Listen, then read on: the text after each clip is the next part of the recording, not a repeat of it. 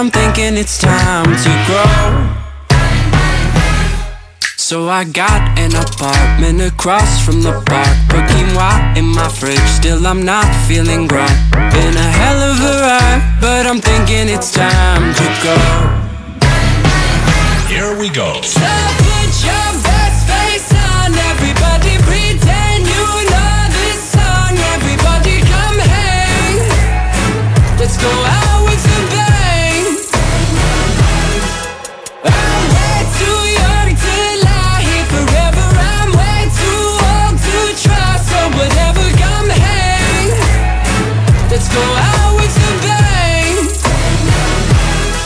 Feel like I'm gonna puke Cause my taxes are due Do my password begin with a one or a two? Been a hell of a ride But I'm thinking it's time to grow Man, I'm up to something. Woody la di do, thank you all for coming. I hope you like the show Cause it's on a budget. So woody la di do, yeah Come on, here we go, yeah Come on. Here we go. so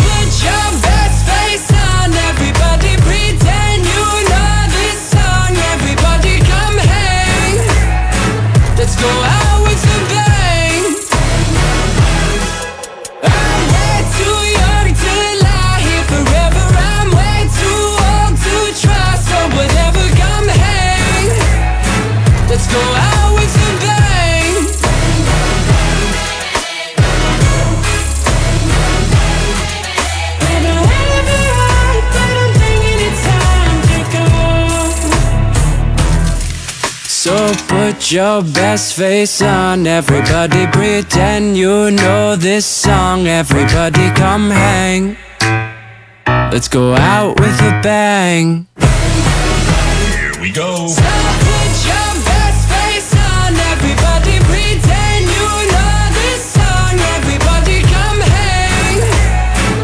Let's go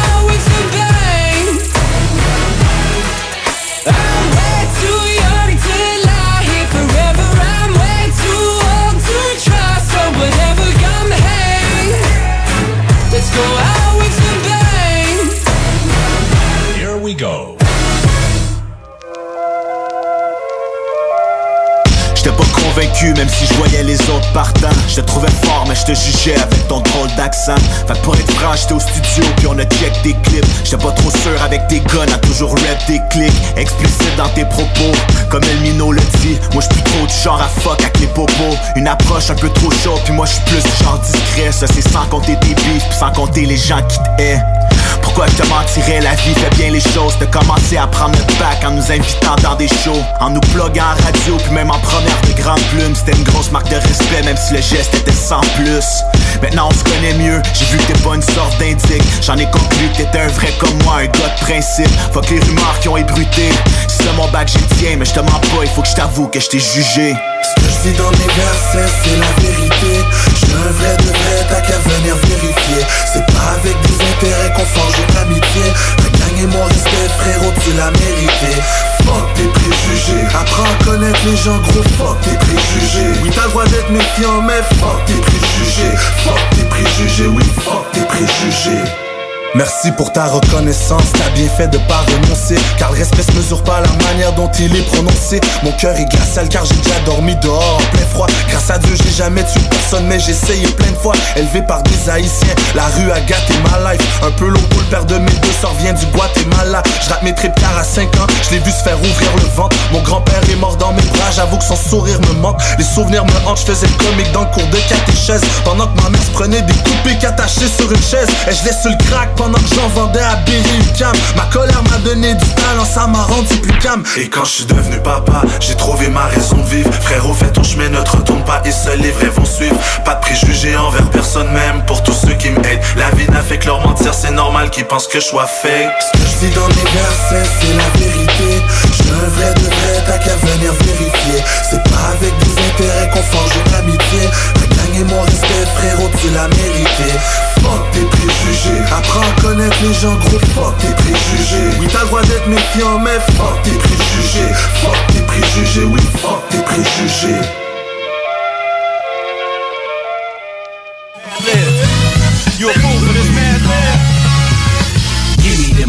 I don't roll snake eyes. I don't roll with fake dudes. I don't roll with fake guys. Gamble on your boy, it's a sure shot bet. I'm the best of the vets. I'm the best in the West. Give me them dice. I don't roll snake eyes. I don't roll with fake dudes. I don't roll with fake guys. Gamble on your boy, it's a sure shot. What's cracking, y'all? This is Be Real, the Buddha Master from Cypress Hill. 24-7 Radio Horse 20. CJMD 96.9 Lévis.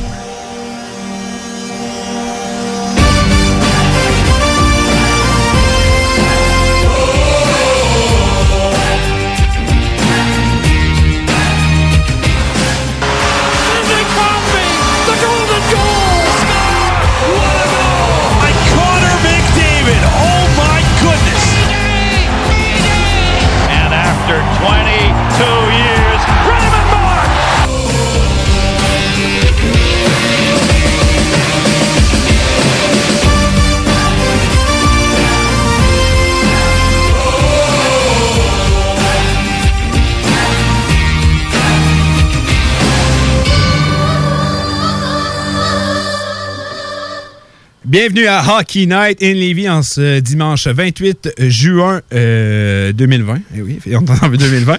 Euh, dernière pour, euh, de la saison pour le mois de juin. cette semaine, 1er juillet, fête du Canada. Donc, la semaine prochaine, on va revenir en force parce que là, cette semaine, il y a eu de quoi, enfin, il y a eu de quoi vraiment, de concret à travers la Ligue nationale. Il y a eu la loterie et je crois que personne voulait, on en a parlé dans les émissions précédentes, et je crois que personne ne voulait voir le résultat qu'on a obtenu cette semaine arriver, ce qui est à dire qu'une équipe qui euh, n'est même pas, qu'on sait même pas encore qui, une équipe qui participe au tournoi pour participer aux séries 2020 a gagné la loterie.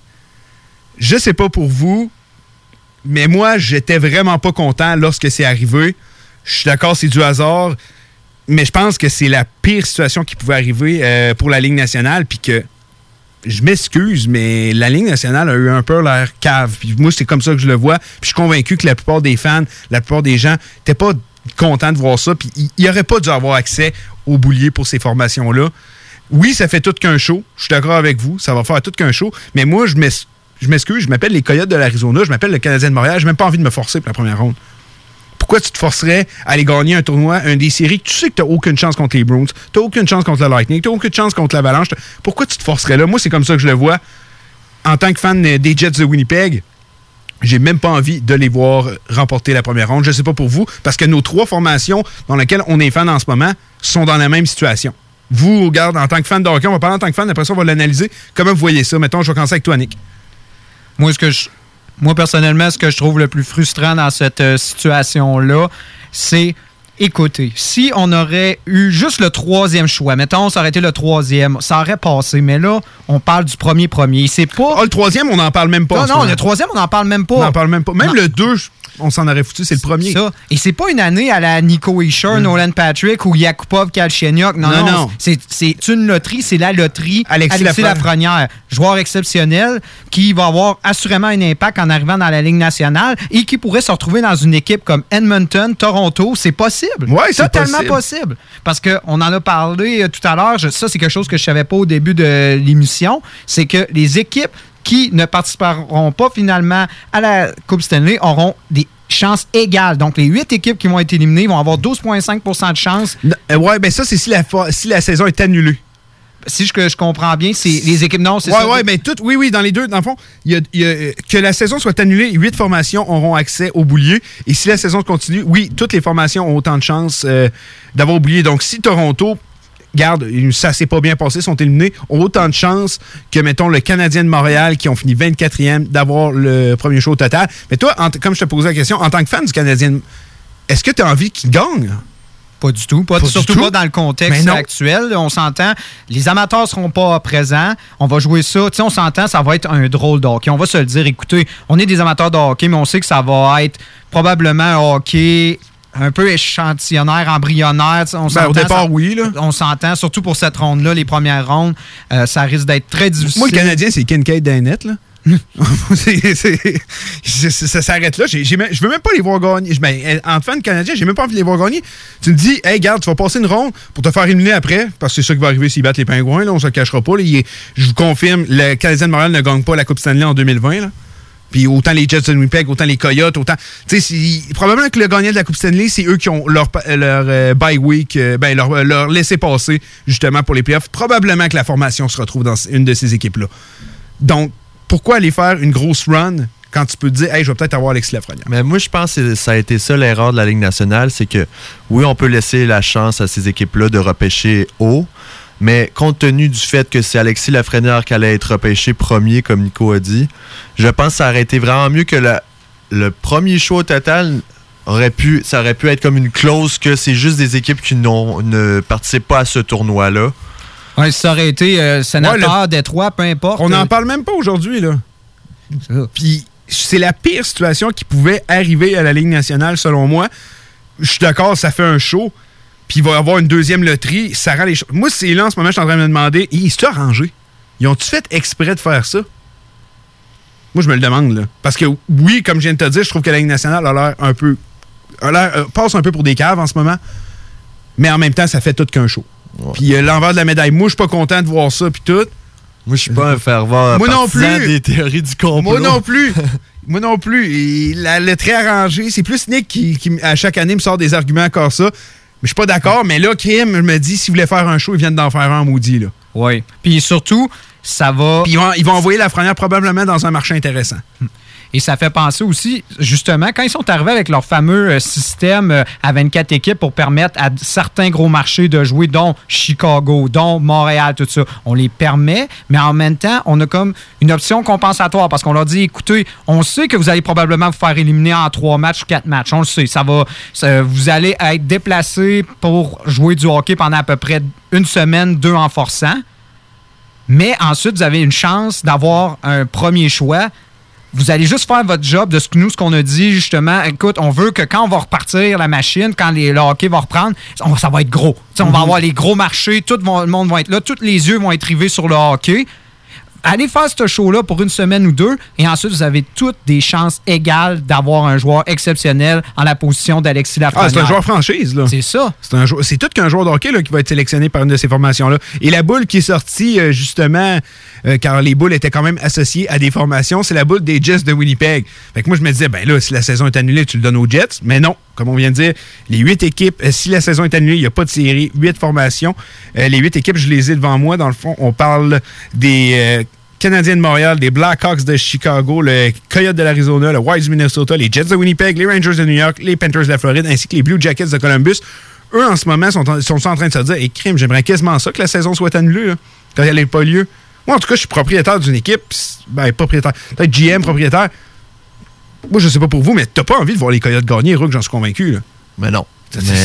Pour aller se faire éliminer la prochaine ronde. De toute façon, que ça soit n'importe quel de ces clubs-là que tu viens de me nommer, à part peut-être les Leafs qui peuvent se débrouiller sans la freinant, tous ces clubs-là étaient comme dans ni trop faibles, ni trop forts, donc ils ont comme besoin d'un joueur élite ben, comme ça. Je vais te donner le meilleur exemple. Euh, on va y aller avec les Blue Jackets de Columbus, qu'on a perdu ben Panarin et Brobovski. Finalement, il y a un certain Bruce Lickens qui s'en vient qui pourrait être un gardien élite. Puis tu me dis, hey, j'ai la chance d'avoir la Lafrenière, remplacer Panarin l'équipe est revenue ses règles. On a toujours dit que justement des équipes comme Columbus, c'est le genre d'équipe qui a totalement besoin de ce genre de joueurs-là parce qu'ils ont des très beaux contrats. Il, il faut qu'ils solidifient certains contrats avec, euh, on parle à Dubois par exemple, mais une fois que ça va être fait, l'équipe, c'est une équipe qui performe très bien avec les éléments qu'ils ont en place. C'est une équipe concentrée sur la défense, justement, avec euh, euh, deux excellents gardiens, dont un qui risque de devenir probablement. Là, ça va être une chose qu'il va falloir qu'on s'en reparle. On, avait parlé aussi à, quelques émissions précédentes de la situation des deux gardiens à Columbus, mais on est à un élément près d'avoir une équipe très compétitive ben et c'est à portée de la main. Ben oui, puis là, en plus, ça va affronter Maple Leafs. Moi, je dirais, on joue, mais pas plus que ça. On fait paraître qu'on est là, mais garde les gars, on va aller s'essayer la frenière. Parce que c'est carrément régler le problème qui s'est passé l'an passé avec des jeunes, des joueurs plus jeunes. et puis tantôt, tu as dit, oui, les, directeurs généraux veulent ça, tu as, comme hésité pour les propriétaires, mais encore plus, les propriétaires veulent ça. À long terme, ben oui. Parce que là, en ce moment, il n'y a pas d'entrée d'argent. Je veux dire, il n'y a pas d'amateurs. La seule chose que ça va faire, c'est oui, on va réanimer le hockey. Ben, tu, on, vas, vendre des chandails de la première pas mal. C'est ça, ouais, c'est ça. Fait que tu vas réanimer ça. Puis quand on va recommencer, on l'espère bientôt, dans le contexte du coronavirus qu'on connaît bien, que ce soit éradiqué ou du moins contrôlé, qu'on puisse retourner voir des matchs, là, tu vas avoir un joueur exceptionnel à mettre en vitrine ben et une équipe on s'entend qu'il va être compétitive et qu'il va pouvoir se battre pour non seulement participer aux séries, mais remporter la Coupe Stanley. pareil, imagine pour Columbus, c'est la première fois on dirait que je m'en rends compte. tu perds Panarin Brobowski, Panarin Brobowski, en ce moment, ça coûte quoi? 22 millions quasiment par saison? 20 21 millions? Oui, on parle, on parle de 10 millions pour Brobowski puis 11 millions. Donc, mettons, mettons, on dit 22 pour arrondir. Mettons 22, deux joueurs proches de la trentaine ou qui ont dépassé la trentaine. Puis là, tu te ramasses à, finalement à 2,5 millions pour un gars de 18 puis un autre de 23-24 ans. Moi, je trouve que finalement, Columbus s'en sortirait quand même assez bien. Une autre équipe qu'on n'a pas pensé, mais les Highlanders. On en, parle qu'Highlanders, c'est quelque chose qui leur manquerait, ce, petit punch à l'attaque supplémentaire. Euh, genre, on cherche quelqu'un pour jouer avec Barzell. C'est ça. On sait que c'est une équipe, oui, avec un très bon système, mais il manque ce petit élément-là mhm. offensif. On avait parlé justement de Taylor Hall qui pourrait être une option. On avait regardé également d'autres possibilités pour euh, les Highlanders, mais on est à un élément près d'avoir une équipe très compétitive parce qu'on a un système qui est qui est bon, mais il y a des soirs qu'on manque d'attaque, on manque de force de frappe. Et si on aurait ce fameux joueur-là, c'est une autre équipe qui bénéficierait fortement d'avoir. en fait, de toutes les formations. De toute façon, toutes, les, formations. parce que formations. Comme des formations comme les, Jets ou les Leafs, même si c'est leur. Euh, par exemple, les Jets ou les Leafs, c'est que leur attaque est vraiment bien euh, fournie déjà. Mais tu rajoutes la Frenière, tu peux te débarrasser d'un contrat que. Puis aller chercher un défenseur. Et, voilà. Deux, formations. C'est que ça peut tellement aider ces équipes-là à long terme. La Frenière, c'est la clé pour n'importe quelle des formations pour venir s'aider à long terme. Puis il n'y a pas une équipe qui peut va se dire en ce moment je préfère-tu m'essayer à gagner ou la Frenière sans hésiter. Il n'y a pas une formation. Imagine le Canadien de Montréal, un Québécois. Mm. Est-ce que tu penses que Jeff Molson rêve pas d'Alexis Lafrenière avec le Canadien de Montréal en ce moment? Moi, je suis convaincu que oui. Moi, je pense que en ce moment, dans les équipes qui vont participer à ce fameux euh, tournoi à 16 équipes avant de débuter les vraies séries, le, format classique à 16, à part peut-être certaines équipes qui vont avoir euh, des plus vieilles jambes ou des gars qui veulent justement avoir une dernière chance pour la Coupe Stanley, on s'entend pas mal toutes les équipes auraient à gagner d'avoir un. Même, puis on a parlé de Toronto, mais tu l'as dit, c'est parce que on s'entend, tu as Alexis Lafrenière. Alexis Lafrenière, ça va au-delà de ça. Tu te remontes avec un joueur exceptionnel à 850 000 par année. C'est ça. Là, ensuite, tu peux changer Nylander. Tu peux changer, c'est ça. C'est ça. Ben c'est la même chose avec les Jets. Imagine les Oilers d'Edmonton, on cherche l'allié à, à, McDavid. D'après moi, Lafrenière ferait une bonne job avec ah, C'est une autre affaire. Non, ça, ce serait... Ah non, moi, j'en avais parlé. Euh, si en... Si Edmonton, un jour, on s'entend, dans 20 ans, je vais changer d'opinion, mais si, mettons, dans les 20 années, qui. Edmonton a un premier premier choix. Sérieusement, j'arrête d'écouter le hockey. J'étais cœuré de Ah non, ah, là, là, ça bien ça, voir la avec McDavid. ah non, moi, là, des premiers choix. Ça tout qu'un show. Hey, ça, hey t'as Drizzettel, ça... Imagine Drizzettel, McDavid, la frenière. Ça serait quand même assez... S'ils finissent dernier avec ce club-là, c'est parce que là, il y a une malédiction. Mais c'est pour, pour te rassurer, Nick Cannerland a euh, dit en entrevue qu'il ne visait pas la frenière. Ouais, j'avais entendu, euh, effectivement. Donc, euh, t'es rassuré, puis ils affrontent les Hawks. D'après moi, ils sont corrects. Oui, mais les Hawks, c'est quand même une équipe qui a remporté trois si la saison est annulée, les Oilers d'Edmonton ne sont pas dans le boulier. Effectivement. Donc, les chances de voir les Oilers avec la Frenière sont quasi nulles. On se le cachera pas. Je pense pas qu'ils vont perdre contre les Hawks. Puis s'il n'y a pas de saison, ben ils sont pas dans le boulier. Fait que je pense que n'ira pas. On ne verra pas de la Frenière avec McDavid, mais ça ferait un duo assez électrisant à regarder, ça je vous le donne. Donc, euh, c'était le fun à regarder la, la loterie. J'étais super content d'enfin re, pouvoir renouer avec le sport, même si c'est pas sur la glace que ça se faisait. Mais j'étais déçu. Puis quand on regarde ça, ben c'est pas le mieux qui est arrivé. Euh, quand on regarde pour les Wings, wow, quatrième. Puis on a fini dernier, mais dernier là. Ça me rappelle un peu le Colorado lorsqu'il avait fini dernier et mais dernier. Mais il y avait eu un bon prix de consolation avec le quatrième choix. On a eu Kyle McCarr, probablement le meilleur joueur de ce repêchage-là. Donc finalement, c'est un beau prix de consolation, mais ça m'étonnerait. Et on a perdu aussi le premier avec euh, la. Ottawa. finalement, on a eu Byron. On a eu Byron. Beau prix de consolation à nouveau. Mais cette année, je ne crois pas que le quatrième va être meilleur que le premier. Non. Je, je pense pas qu'on va pouvoir dire ça des Wings.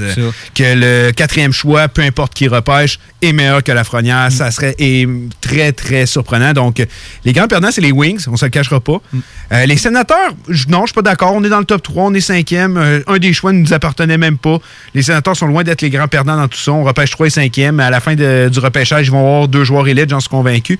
Les grands gagnants, c'est les Kings de Los Angeles. En tout cas, la formation qu'on le sait, c'est peut-être Columbus, puis on le sait pas encore, les grands gagnants de tout ça. Mais les Kings de Los Angeles ont fait un gros bond. Euh, deuxième, on sait que la reconstruction est déjà mise en marche depuis environ deux ans. Et euh, avec le choix numéro 2 euh, d'un repêchage de qualité comme celui-là, euh, cette formation-là va redevenir dominante. surtout, mm. comme on dit, c'est LA, c'est la Californie, on attire les joueurs facilement. Et ça fait du bien également pour Los Angeles parce qu'ils avaient justement perdu trois places au dernier repêchage. C'est vrai. Donc là, on gagne deux places. Quelque chose de comique, tu as parlé justement de Détroit. depuis les cinq dernières années, Détroit devient maintenant l'équipe la moins chanceuse à la loterie. On a perdu justement trois rangs. L'année passée, on s'en souvient, on en a perdu deux. Et les deux autres années, on a perdu un rang et deux rangs. Donc, au total, on a perdu huit rangs depuis cinq ans. Ça fait mal. On a parlé de Colorado. Colorado était la deuxième. Deux fois, on a perdu trois rangs. Euh, Sais-tu, c'est quelle équipe la plus chanceuse? Oilers. Oilers, dans, les cinq dernières années. Cinq dernières, ou non? Cinq dernières années. Cinq dernières, non. Ça, là. Est-ce que tu aurais une théorie, toi, du. Moi, je pense. Les Devils. Que c'est les Devils. Les Devils auraient été un bon choix, justement. Euh, eux, dans leur histoire, dans les, en fait, dans les cinq dernières années, ils ont monté de cinq rangs, ce qui est bien. L'équipe qui a monté le plus, c'est de combien? Euh, en fait, l'équipe, l'équipe qui a monté le plus a monté dans les euh, cinq dernières années de, de 10 rangs. Crime, c'est bon. Puis c'était combien les ça comprend des équipes qui n'étaient pas dans le. Ah, on peut penser aux Hurricanes quand ils avaient repêché Chechnikov. Ça, les Hurricanes, c'est un bon Stars quand ils ont repêché Eskainen aussi. Ouais, mais c'est pas arrivé souvent. Le reste du temps, ils font une série. ouais. Fait que. Mais Caroline est un bon choix parce que justement, Caroline a monté de 9 rangs. On se souvient quand ils ont eu euh, Snefchikov. Euh, ils ont perdu par contre un rang en 2017. Donc c'est une équipe qui a assurément repêché top 3 deux fois dans les dernières 5 dernières années au minimum. Sinon, on peut pas être là-dedans. Être là-dedans. J'ai tellement mal prononcé être là-dedans. C'est une équipe qui a repêché trois, au moins deux fois dans le top 3 là, dans les cinq dernières années.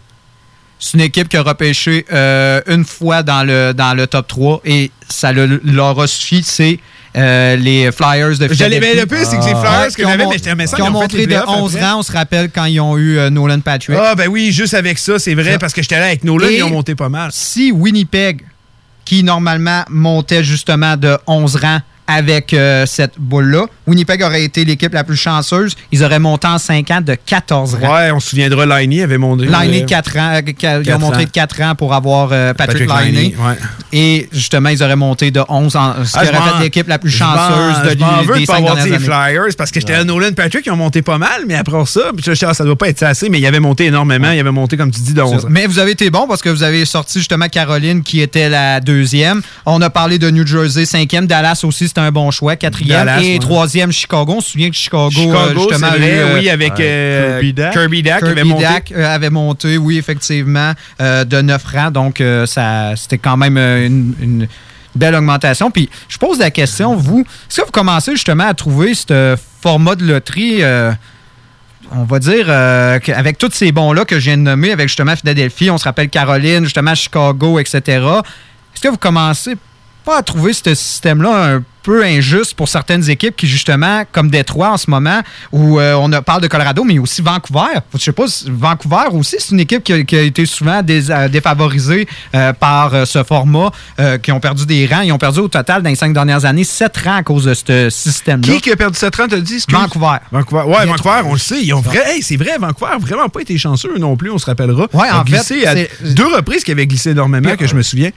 Puis, cette année, on le sait, on ne sait pas encore parce que si, mettons, ils, font les, Ils franchissent leur ronde de série, là, ils n'auront pas été dans le, dans le top 16 pour le repêchage, mais ça faisait quatre ans de suite qu'ils perdaient pratiquement tout le temps deux rangs par année. on se rappelle l'année passée, on a perdu un, une autre fois un. On se rappelle de Hugh Levy. Hugh Levy, on avait perdu trois choix. Oui. Donc, euh, est-ce que vous trouvez que ce système-là, c'est une question que je vous pose, est-ce que c'est un système qu'il faudrait qu'on revoie ou au pire, euh, moi, je vais d'une théorie. Est-ce qu'on est obligé d'avoir toutes les équipes qui sont éliminées dans ce, dans ce boulier? Est-ce qu'on pourrait y aller plutôt à 5, 6, 8, je sais pas. Je pose la question. Ben, ce que je trouve bon dans cette formule-là, c'est que ça, ça, garde le hockey moindrement compétitif. Les équipes commencent pas à se dire OK, on va finir dernier pour repêcher premier, par exemple. C'était l'objectif. C'était ça l'objectif. C'est super bon. Moi, je suis d'accord avec la, formule. Je garderais ça comme ça. Mais peut-être. Oui, elle, a des défauts. Toi, tu t'aimerais mieux qu'on oui, garde, mais, les, Moi, je pense qu'une équipe peut pas, disons, repêcher dans le top 3 plus que, mettons, euh, je sais pas, deux fois en cinq ans. C'est une autre affaire, justement. Comme ça. Parce qu'à un moment donné, je dis, regarde, je vais finir dans le cave, je vais finir dans le cave. Mettons une équipe qui est là en se dire, ah, je suis ici dans le cave, c'est à nous non? Ah, ben, de toute façon, j'ai plus accès à là. Bon, ben, je vais faire un move. Peut-être bien que ça, obligerait des équipes à, justement, à faire, à faire plus de. Peut-être ça impliquerait qu'il y aurait plus de transactions, plus de mouvements de personnel. Parce que j'en avais parlé justement d'Edmonton, cette haine que j'avais justement de ce maudit système-là. Je sais pas si vous vous souvenez, mais l'année de Pouille Harvey, ils auraient pu repêcher premier. Encore une autre fois. Ils auraient pu repêcher encore premier, premier. Finalement, ils ont repêché quatrième, ils ont baissé, justement. J'étais quand je regardais justement le bouillir, je disais, c'était ça, je me disais, je me disais, non, si Edmonton a encore un premier premier, désolé, c'est fini, j'arrête de, j'arrête d'écouter le hockey, je suis écœuré, là. Que toi, t'étais à, un mauvais pige d'arrêter d'écouter le hockey. ouais, toi, il y a un heure, c'est terminé. C'est terminé, non, non, En passant, je dis ça de même, mais je regarde ton style depuis tantôt, t'as l'air d'un fan de Max Pacioretty. Comment ça? Une tuque des Habs, un gilet des Golden Knights. D'après moi, t'aimes Pacioretty. Ou Suzuki, un des deux. Ah, je dirais plus Suzuki. Euh. moi, sérieusement, Max Pacioretty, je veux dire, ça reste, ça a été notre capitaine, puis Notre capitaine. Ah. Ça a été ton capitaine à toi, mais il n'a jamais été mon capitaine à moi. Ah, il a été le capitaine de, des, amateurs du, Canadien. On va dire ça de même. On va dire ça de même. Euh, mais ouais, je suis d'accord avec toi, Mané. Je pense que euh, il y a de la place à l'amélioration partout. Regarde, on a changé comment le hockey. Le hockey a tellement évolué. Euh, il y a des règlements qui changent année après année. Pourquoi pas changer un peu la loterie? mais moi, je dis que j'aime le système mais il devrait y avoir peut-être plus de, de bémol, de dire ah ben là, tu sais, Oilers c'est un très bon exemple, Devils là, ben, Devils aussi. Si, tu sais, à s'il y, a encore le first pick cette année là, ben non, là ils l'auront pas, on le sait à cause que c'est vrai les Coyotes si leur pick est dans le top 3, le, ils l'auront pas. en fait, théoriquement, ils ont encore une chance. Vancouver. Ils ont le first pick des Canucks. Ouais. oui, c'est de cette année. Oui, c'est vrai. C'est, En fait, c'est le choix de Tampa, Bay qui ont eu. Fait que théoriquement, c'est ça. Donc, si, si je fais la, ah, nomenclature de ça, c'est on se euh, rappelle l'échange justement de, Nolan, de Nolan Foot et d'un premier pour Blake Coleman. C'est le premier de Vancouver qu'on avait eu pour JT Miller. Check, deux fois dans le top 3. Donc, théoriquement, New Jersey pourrait avoir le premier, le premier choix au total. Moi, je dirais deux à trois fois, mettons, top 3 par année. Puis si tu es le premier, ben là, tu tombes à deux. Tu ne peux pas y retourner une autre fois dans le top 3. Je pense que ça serait déjà bon parce que pour qu'est-ce que tu restant, si Flyers, euh, je donne l'exemple de l'année des Flyers euh, quand ils avaient repêché Nolan Patrick, ça avait été un énorme bon, comme tu disais. Ça reste que cette équipe-là n'avait pas participé aux séries. Et est-ce qu'il y avait vraiment un meilleur club que les Devils, par exemple, qui avaient fini, par exemple, euh, je sais pas moi, cinquième avant-dernier? Ouais. Tu sais, ça reste que l'écart est tellement minime que il méritait autant de repêcher deuxième que si ça avait été une autre équipe. Ouais, c'est ça, c'est parce que. mais ça t'amène un très bon point. Puis c'est le truc qui m'a fait le plus hésiter, c'est justement c'est que le hockey c'est tellement rendu serré. on s'entend on s'entend cette année, oui, oui, il y a eu, il y a eu Détroit, il y a eu des sénateurs, mais il y a de moins en moins d'équipes, justement, qui ont de très gros écarts avec une participation possible aux séries. Quand tu regardes ça au, cours des dernières années, tu repenses à ça, on dirait Colorado, Détroit, justement, Ottawa. On dirait que c'est une formation qui est exécrable, des fois deux. Mais sinon, c'est une ligue tellement de parité, la Ligue nationale, que entre l'équipe qui finit 24e et l'équipe qui finit 18e, il n'y a pas grande différence. Parce qu'il faut penser, c'est pas une énorme différence. Dans huit équipes qui ont été éliminées, euh, on parle de Buffalo, on parle de New Jersey, on parle de San Jose, etc. Oui, oui, ces équipes-là, ils n'avaient aucune chance de faire des séries des équipes qui participent en ce moment au, format spécial des séries, tu avais Chicago puis euh, Montréal qui étaient vraiment éliminés, mais théoriquement, Minnesota, Winnipeg, Rangers, Floride, ils pouvaient tout faire toutes des formations. Oui, quand tu regardes ça. Tu regardais le classement dans l'Ouest, puis pendant la moitié de l'année, on se disait, OK, eux autres sont. Là, cette semaine, eux autres étaient promis dans l'Ouest. La semaine après. La Pacifique, man. Canucks a été premier, Vegas a été premier, Edmonton a été premier, Flames a été premier, euh, Coyote a été premier, juste les équipes californiennes qui n'ont jamais été là. C'est ça. Ils ont toutes passé par le premier rang. ça, puis on parle pas de la centrale où ça s'est promené, ça a été beaucoup de, il y a eu beaucoup de yo-yo aussi euh, là-dedans. Entre les Stars, l'Avalanche et les, les, les, les, Blues de Saint-Louis. C'est tellement serré, c'est tellement, tellement un bon exemple que tu viens de dire, Rook, là. à chaque semaine, le classement changeait tellement que c'est serré. En trois jours, il y a une équipe qui pouvait être hors des séries qui était quasiment première de sa division il y a trois jours de cela. Hmm.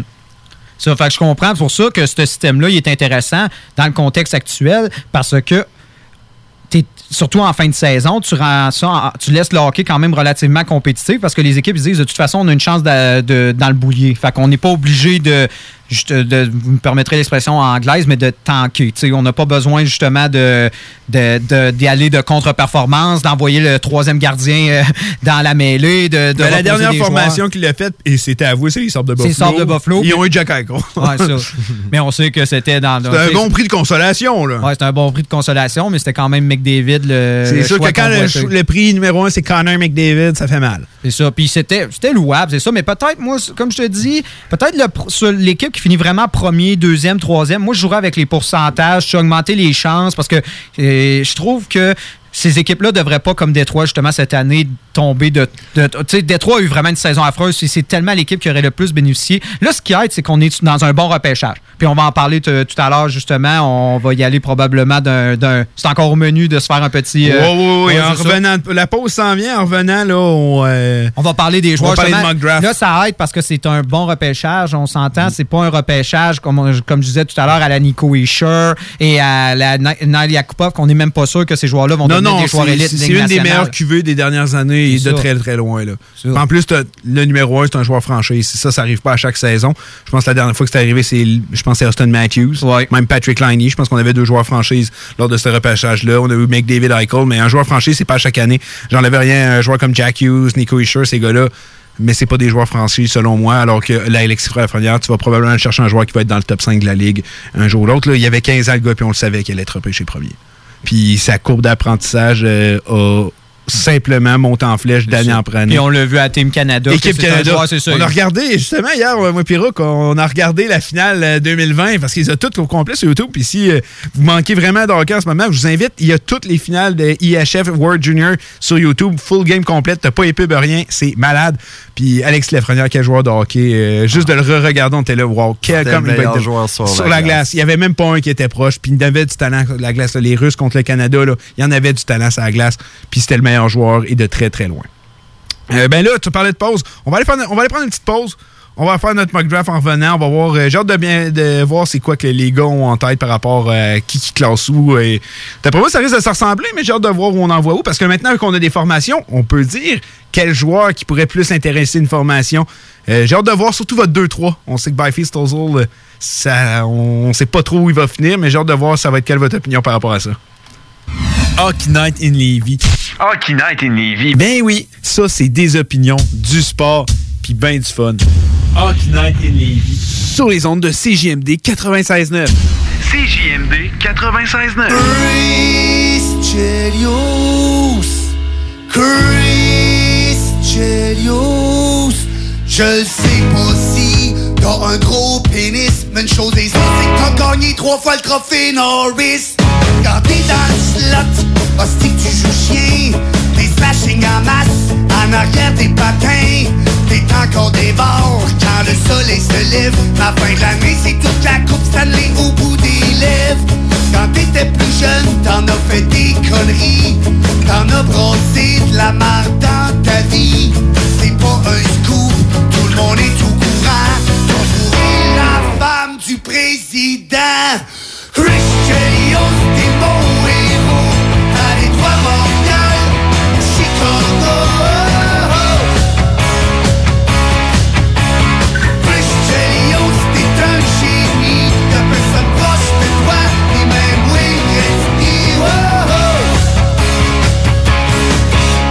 T'as jeté Brian Prop pendant un match de série. Sammy Ronextall en beau fusil. La foire a pogné, ça c'était le bon vieux temps. Toi t'as jamais eu la chienne de jeter les camps. On t'a échangé contre Denis Savard. Ça a pas le meilleur trade de Serge Savard. T'es devenu capitaine des Blackhawks. Ah, c'est là-bas t'en as bloqué tes shots. Aujourd'hui tu frappes house avec Darren McCarthy Une coupe de Suédois puis Kirk Maltby Y'a 20 ans tu J'étais avec Shane Colson T'es dans le grand Richet Pis Brian Strudlin. Chelios, Steve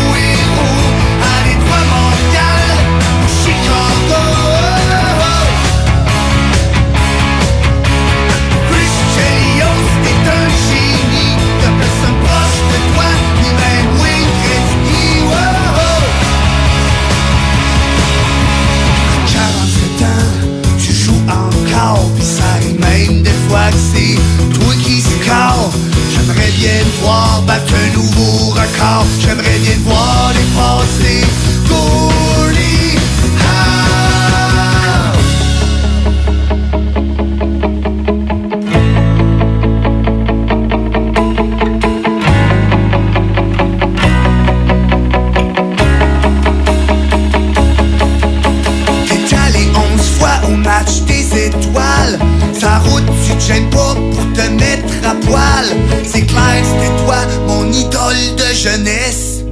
Avec un gars je te donnerai une petite tape ses fesses.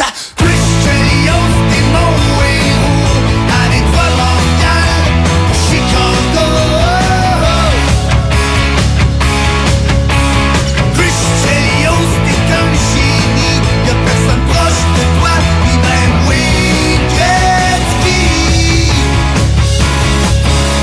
Découvrez le monde du vélo ProCycle Lévy, nouvelle génération, intégrant la zone coureur bionique. Seule boutique spécialisée en course à pied à Lévy. Procycle Lévis Centre-Ville, la destination vélo électrique telle Evo, Opus, DCO, Moustache, mais aussi le système d'assistance Promovec vous permettant de convertir votre monture en vélo électrique pour 1500 dollars. ProCycle Lévy, coureur bionique. Deux boutiques, une seule adresse, exclusivement au centre-ville Kennedy à Lévy. Un mode de vie, quatre saisons. Pourquoi attendre l'été pour rénover? La rénovation intérieure peut se faire dans le confort de votre foyer cet hiver. Vous pensez aménager votre sous-sol, refaire votre salle de bain ou embellir votre espace? Qu'il soit résidentiel ou commercial, Groupe DBL dépassera vos attentes par l'engagement de ses équipes hautement qualifiées en n'utilisant que des produits de performance supérieure. Groupe DBL est le spécialiste en toiture, portes, fenêtres et rénovation avec plus de 40 ans d'expérience. Contactez-nous au 88 681 2522 ou via groupedbl. Les légendaires Guérilla Poubelle sont de retour avec leur cinquième album, La Nuit.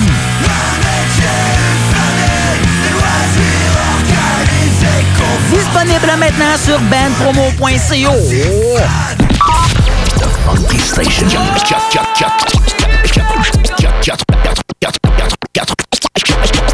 96.9 The Alternative Radio. La station du Mont Clair. La radio de Lévis. La radio urbaine, c'est sérieux. L'Alternative Radio. Fuck. Ouais, ma femme s'est poussée. T'es écœuré du hockey, qu'elle dit. Écœuré du hockey. Je suis euh, désolé. Il n'y en aura pas de facile, ça a l'air. Hockey Night in Levy. C'est plate, on parle juste de hockey ici.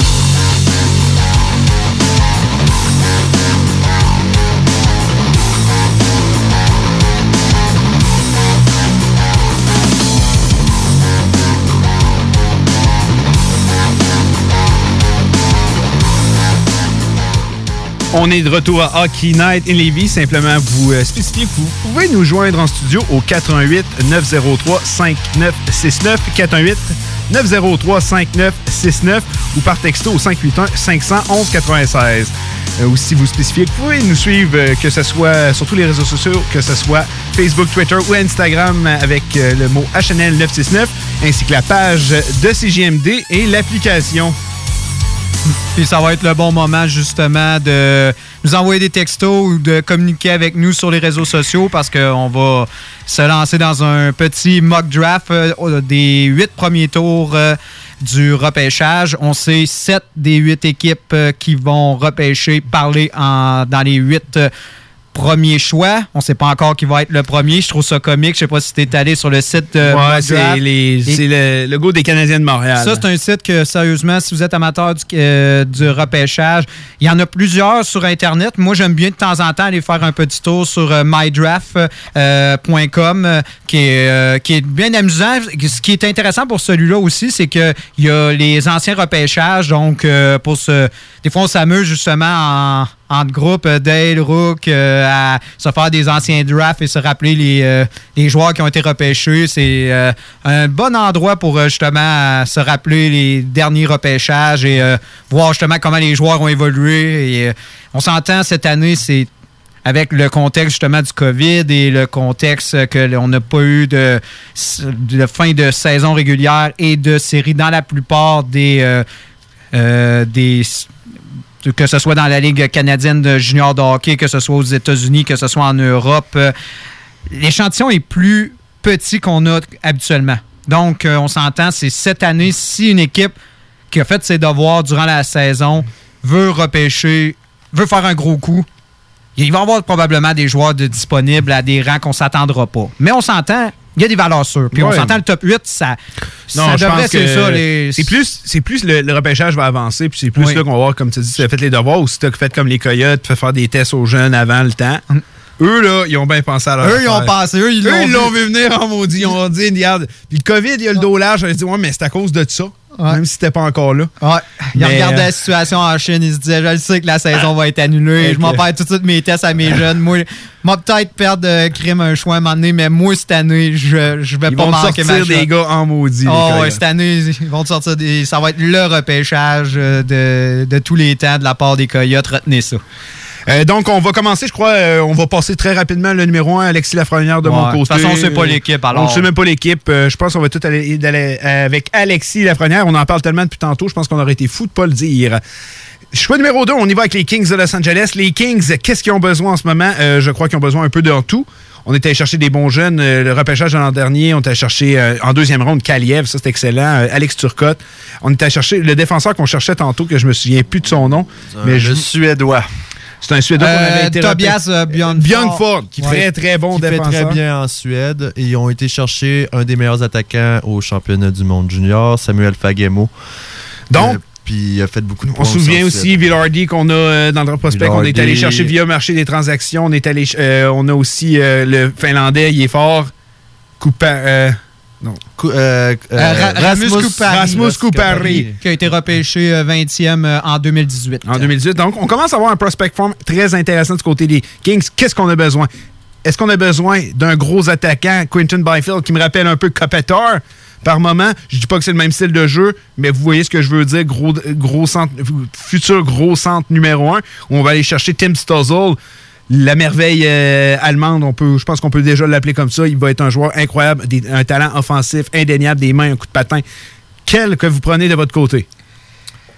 quand je regarde euh, la situation des Kings et je me dis, écoute, ça va être difficile de tasser Enze Kopitar du premier, du, du- du premier centre. Ça va Mhm. être difficile.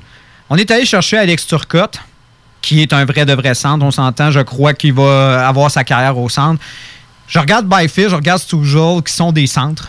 Mais je pense que Stujol est beaucoup plus polyvalent, selon moi, pourrait plus être un. Ben, allié. polyvalent, je- ben, je- non, c'est pas que j'aime pas le mot, mais je dis qu'il y a le plus un style de, joueur, de jeu qu'on pourrait le tasser à l'aile. Ça, je suis d'accord. C'est ça, alors que Byfield, si on s'entend, c'est le format du gros centre. C'est le gars qui va vraiment pivoter une première ligue, 6 pieds 4, 214 livres. C'est un gros bonhomme. Je pense que si on n'a pas la place pour lui à Los Angeles, je préfère y aller plus du côté de Struzol, justement, qu'on pourrait convertir en allié, ou du moins, on va pouvoir jouer avec Alex Turcotte, tout ça, alors que Byfield, si tu repêches un joueur de ce calibre-là, je me dis, il va falloir qu'à un moment donné, tu lui donnes le premier centre rapidement. Et ça va être difficile d'éloger Enzo Kopitar du premier centre. Désolé. euh, on s'entend, on parle euh, quand il est en forme, quand c'est encore un joueur dominant et le contrat. tu tu peux pas faire jouer un gars de- au troisième centre euh, à 10 millions à un moment donné. Et il va être très difficile à échanger. De toute façon, je crois qu'il doit avoir comme euh, tous les joueurs qui signent des contrats immenses comme ça, des clauses de non-mouvement. Donc, euh, je pense que j'irais plus du côté de Struzol, à mon avis, avec Los Angeles. Moi, j'y vais pas en fonction de Kopitar.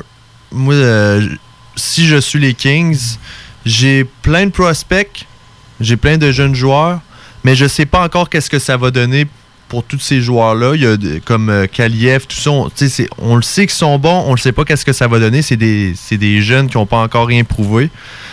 J'y vais avec le meilleur joueur qu'il y a sur. euh, pour moi, c'est Tim Stuzzle. Bon choix. Euh, moi, je voulais une liste de joueurs. Euh, On parle de Turcotte, on parle de Coupari, Akil Thomas, euh, Villardy. C'est tous des centres. C'est ça. C'est tous des centres. T'as un. Carpenter. Mais après Carpenter, on s'entend au centre, on n'a plus rien. Bon, ça ben, ça s'arrête à ça. Mais mon explication va rester là. Je crois que Tim Stuzzle est le meilleur joueur, à mon avis. Je crois que Quinton Byfield est un joueur incroyable. Et je vais y aller avec Tim Stuzzle, même si je trouve que je ne serais pas surpris que les Kings y aillent avec Quinton Byfield, parce que des centres, t'en as jamais trop. Mm. Euh, c'est plus facile de faire devenir un centre un allié qu'un allié un centre. On en parlera au Canadien de Montréal, Non. justement. Euh, Et je crois que pareil qu'on va aller avec Tim Stozol, car le joueur, je crois que c'est le plus talentueux. Puis comme on vient de dire, tu peux le faire tasser à l'aile. T'en as jamais trop de centre, t'en as jamais, jamais trop.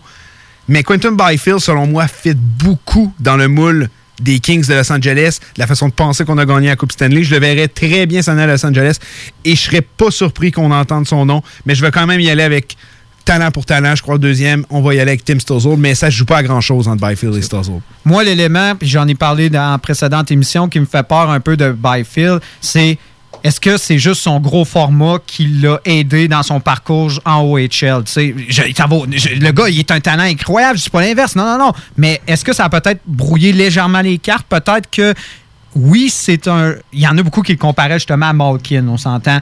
Là, on parle dans les meilleurs centres de la Ligue nationale, on s'entend à Malkin je trouve que c'est des, gros, des gros patins à chausser, ceux de, de Malkin, faire cette comparaison-là. On sait qu'il est rapide, on sait qu'il est, qu'il est gros.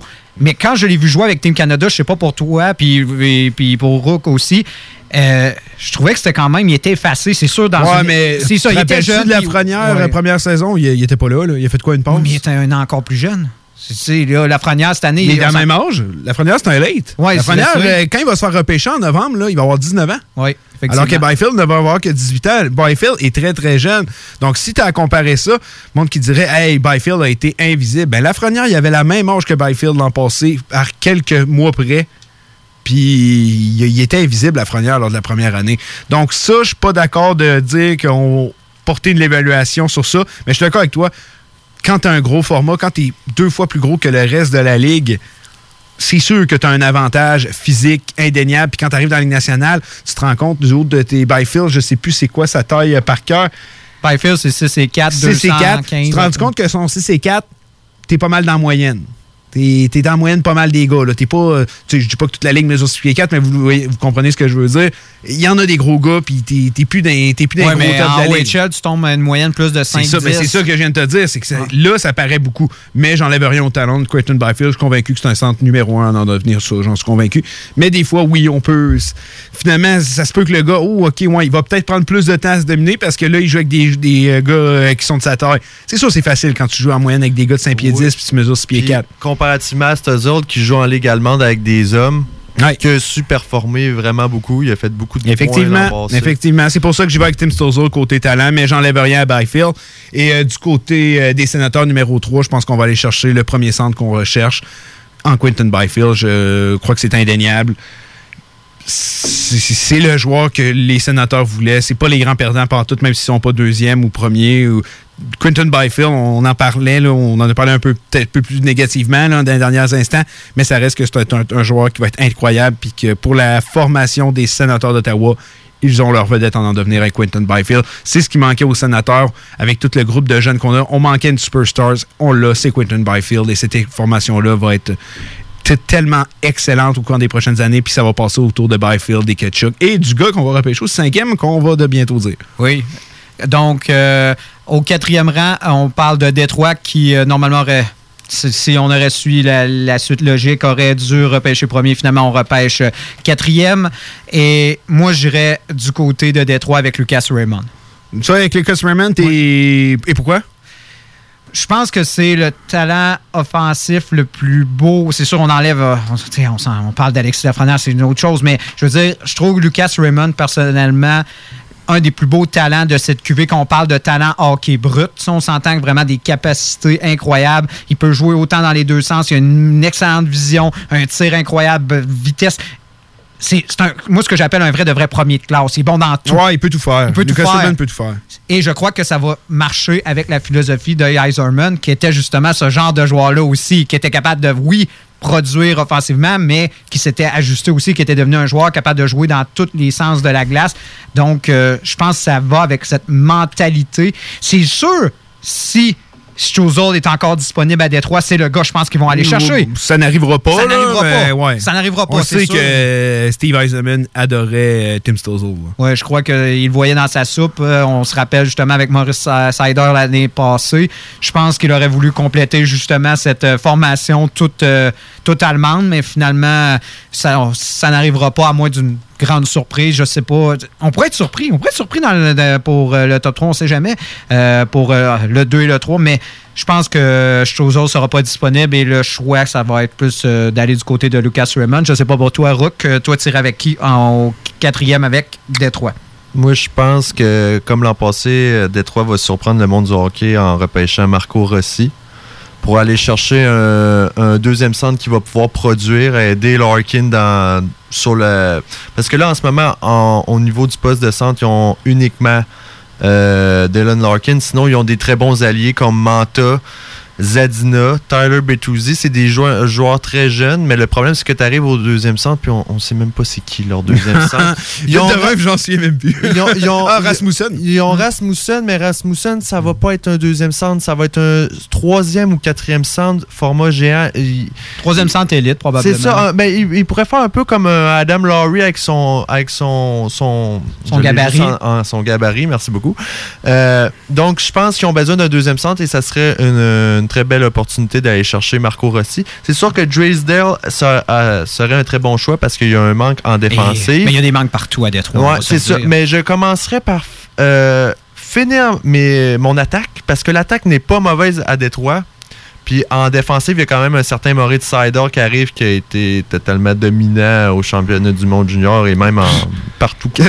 honnêtement, quel joueur de hockey Maurice Sider? Ça, c'est un Ça, c'est le vol, euh, un des quand on dit avoir une belle surprise, quand ils ont nommé le nom, j'étais là, il est fort, mais non, il est dominant finalement. Euh, ben, c'est mon côté. Oui. Euh, moi, j'y vais avec euh, Jamie Drysdale. C'est le meilleur défenseur de ce draft-là. On sait que c'est un, un, repêchage d'attaquants. C'est l'attaque qui va primer. Il y a des défenseurs qui risquent de sortir plus haut qu'ils devaient sortir justement parce qu'il y a trop d'attaquants forts. Puis à un moment donné, tu veux un défenseur. Puis c'est tellement dur de se construire une euh, bonne défensive dans la Ligue nationale, d'avoir des défenseurs de qualité. Hey, c'était capable d'avoir deux défenseurs élites dans bas de 20 ans, je pense que ça serait une, alternative très intéressante pour les Red Wings de Détroit. Oui, euh, vos choix sont intéressants. Lucas Raymond, euh, Marco Rossi, des très, très, très bons choix. Mais quand on regarde les jeunes joueurs des Red Wings dans le Form Prospect, mis à part Maurice Sider, peut-être Mike, Mike il n'y a pas vraiment de défenseur très solide là-dedans. Il y a plusieurs bons jeunes attaquants qui s'en viennent. Donc, euh, je, crois qu'on ne peut pas passer à travers ça. On sait que la Ligue nationale, il faut que ça se bâtisse par la défensive. Une paire Maurice Sider, Jamie Drysdale, je pense que ça pourrait être euh, une des meilleures paires pour les 5-10 prochaines années à venir. Donc, euh, moi, je vais de ce côté-là. Ça me rappelle un peu ce que Colorado sont en train de faire avec Kel McCarr, Bowen Byram. J'ai l'impression que Steve Eisenman a envie de faire la même affaire avec Drysdale puis Maurice Sider. De toute façon, euh, l'an prochain, ils vont encore finir d'un bas fond. Et s'ils repêchent un défenseur là, ils vont repêcher un centre l'an prochain et vice-versa. Peu importe. Euh, donc, je Ils seront pas bons l'an prochain, là, les Wings. Non, non, c'est ça. Donc, s'ils ne repêchent pas là leur défenseur élite, ils vont le repêcher l'autre année d'après. Oui. C'est ça. Je suis convaincu avec ça.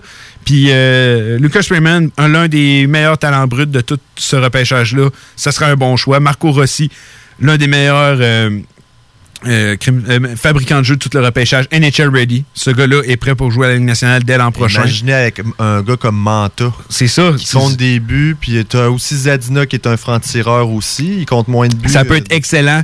Puis aussi un Drysdale avec Maurice Sider à la ligne bleue. C'est pas méchant non plus. Euh, on retourne avec les sénateurs d'Ottawa. Moi, euh, j'ai beaucoup, beaucoup hésité. Euh, Marco Rossi, c'est vraiment un de mes joueurs préférés de ce repêchage-là. J'étais un très grand fan des 67 d'Ottawa. Je les regarde, je les suis toute l'année. Ce gars-là m'a impressionné. Mais j'ai pas le choix. Je vais y aller avec Lucas Raymond aussi. Marco Rossi est un centre. Là, il commence avec Josh Norris, Quinton Byfield, on le repêche là. Euh, Conan White commence à avoir beaucoup de centres. Oui, tu n'as jamais assez de centres, mais là, même Logan Brown, il y en a, euh, à pu savoir quoi en faire. Chris Cherney, il y a des centres dans cette formation-là. Josh Norris. Ouais, ben, je l'avais nommé, là. C'est correct. Mais, euh, sais, je pense qu'en fait, tu regardes ça, mettons, Byfield, Norris, Colin White, tu l'as ton top 3 de centre, puis c'est élite là, à mm. chacune des positions. Pourquoi pas aller chercher un allié qui va avec Quinton Byfield s'il y a une certaine chimie qui se fait. Puis, imagine une line Brady Kachuk, Quinton Byfield, Lucas Raymond, ça va être destructeur. Là. Ah oui. ça, ça peut être comparable au Bergeron, Marchand, Pasternak. Là. Ça, parce que je me dis justement, un gars comme Raymond qui a un tir incroyable et qui a quand même des très bo- euh, une très bonne vision du jeu, qui est capable de faire des bonnes passes, si Kutchuk s'en va devant le filet et que Raymond rate son, son lancer, il ne marque pas, Kutchuk, il va, il va le faire à son territoire pour pouvoir reprendre la PA qui est marquée. Ça va être dévastateur, ça va être difficile de jouer contre les sénateurs. Si bien sûr cette combinaison voit le jour, je crois que ce serait euh, Ben, une possibilité. C'est- c'est ça, on en a parlé avec Détroit justement. Ça va être, je pense que ça va être là que ça va ça va, ça va briser, que là, on va voir un peu comment ça va se dessiner pour le prochains choix. le choix. Le choix de Détroit va vraiment être marquant, Ouais. il va être baromètre. Il va être baromètre. Ouais, ouais, je suis d'accord avec toi, parce que quand tu regardes les sénateurs en ce moment, soyons Stuzzle, soyons Byfield, c'est sûr à 100%. Soyons Raymond, soyons Drysdale, soyons Rossi. Sais, c'est quand même bon, là. C'est. T'es voulu tes deux gars élites, c'est fait. Puis on en avait parlé dans les semaines précédentes. J'espérais les voir deux choix dans le top 3. C'est pas arrivé, mais c'est pas grave, c'est deux choix dans le top 5. Puis les cinq premiers gars, ils sont tous élites. Puis même un peu après, là, même dans le top 10, c'est tous des gars élites. là. C'est tous des gars qui vont être des joueurs dominants quasiment. Là. Fait que du côté des sénateurs, euh, Lucas Raymond, euh, c'est mon choix. Toi, t'es allé du côté de? Moi, j'ai plus été du côté de Jamie Drysdale. Là, je pense que ça bon serait d'aller chercher justement cet euh, autre défenseur qui va, con- qui va être combiné avec, avec Thomas Chabot. Et on s'entend, cette équipe est à quelques éléments. On en a parlé. Ah, ont- cette année, c'est pas, comme on dit, c'est pas l'an prochain qu'ils vont devenir dominants, mais c'est fini la reconstruction. On n'a plus besoin là, de, de top pick. C'est terminé là, du côté des sénateurs. Tu sais, là, tu rajoutes des Amy Drysdale, tu as Thomas Chabot, Eric Brandstom, Lassie Thompson, Jacob Bernard Durker. Ça va être probablement le meilleur top 5 de toute la Ligue nationale là, dans quelques années si chacun se développe à son plein potentiel. Cette formation-là, c'est le dernier, c'est le dernier morceau qu'ils avaient besoin, puis ils l'ont eu, 3 et 5e, ils l'ont. Puis Drysdale, ça serait un excellent choix pour les sénateurs d'Ottawa. C'est un défenseur tellement intelligent, tellement polyvalent, tellement un bon coup de patin. C'est le genre de défenseur nouveau Ligue nationale est parfait. Puis je pense pas qu'on va le voir dès l'an prochain, mais ça va prendre, ça sera pas long. Là. On s'entend les défenseurs avant, on les voyait rarement avant 23, 24 ans. Maintenant, c'est plus ça. Regarde Kyle McCarr, Quinn Hughes, ça a été deux des meilleurs défenseurs cette saison. Ça va être deux des meilleurs défenseurs pour les prochaines années.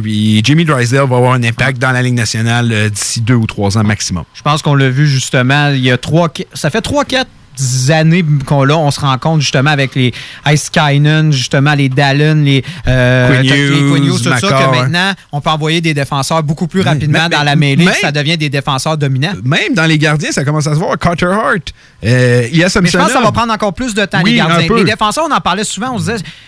Et on en a parlé justement avec euh, des défenseurs qui ont rapidement sont rapidement arrivés dans la Ligue nationale, puis finalement, plus tard, on a réalisé hum, ça a commencé à faire patate. On pense à Aaron Ekblad, on parle à des, défenseurs qui sont arrivés très rapidement et finalement, ils n'ont pas eu les carrières qu'on a espérées. On s'entend, il y en a encore là-dedans qui sont très jeunes, puis euh, ils peuvent encore nous surprendre. Mais maintenant, on voit des joueurs qui deviennent justement les pivots euh, défensifs de leur formation à de très jeune âge et on n'avait pas vu ça avant. Maintenant, Non, on non, non, ça, c'est la réalité de la nouvelle Ligue nationale Surtout quand c'est des défenseurs offensifs. Ouais. Ben, c'est qu'ils sont tellement rendus. le- ce que tu veux, un- avant un défenseur, tu voulais qu'il soit gros, correct, euh, mobile, puis qu'il ait une bonne première passe. Ça, c'était le type de défenseur que tu voulais. Aujourd'hui, tu veux qu'il patine, puis qu'il ait une vision de jeu, puis qu'il ait un. Tu sais, c'est- ça a tellement évolué. là. La taille du défenseur, on dirait aujourd'hui, oui, il en faut des gros. Mais Samuel Girard, là, à la ligne bleue, Kyle McCart, t'aurais jamais vu ça, une paire aussi petite. Là. T'aurais jamais vu ça, des défenseurs aussi petits à être paire et utilisés à autant de sauce que ça.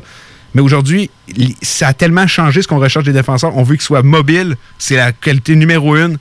Une bonne première passe, ça va, ça va rester toujours. Puis on veut des qualités offensives. On le sait, c'est les, maintenant, c'est les, euh, les euh, carrières du power play. Puis t'en as besoin d'un bon dans ça chaque équipe. surprend pas qu'un gars, admettons, comme Cal se développe tout de suite en, en commençant. Par exemple, des défenseurs comme Aaron Ekblad, qui est beaucoup moins mobile et tout ça. mais qui pense- était dans le vieux modèle des défenseurs, justement, qui, qui- qu'on a gardé très longtemps dans la Ligue Ben oui, nationale. c'est en plein ça. Moi, ces défenseurs-là, je pense que ça va continuer à prendre plus de temps, arriver vers euh, 21 ans après avoir fait un séjour en OHL. Je pense que c'est plus ça qui attend ces, ces Ouais, ben de c'est ça, les, défenseurs. les défenseurs justement du moule euh, d'Aaron Ekblad, euh, euh, des gros défenseurs, Tyler Myers, ces affaires-là. Je pense que c'est eux qui ont besoin des séjours AHL pour justement venir adapter leur jeu. Puis les défenseurs, dans le style de Kel McCord, de Dallin, de Enskanen, eux sont NHL ready très très rapidement. En, raison de quoi? Leur coup de patin, leur habileté offensive, c'est tellement rendu une ligue qui est retournée vers l'attaque et sur la rapidité.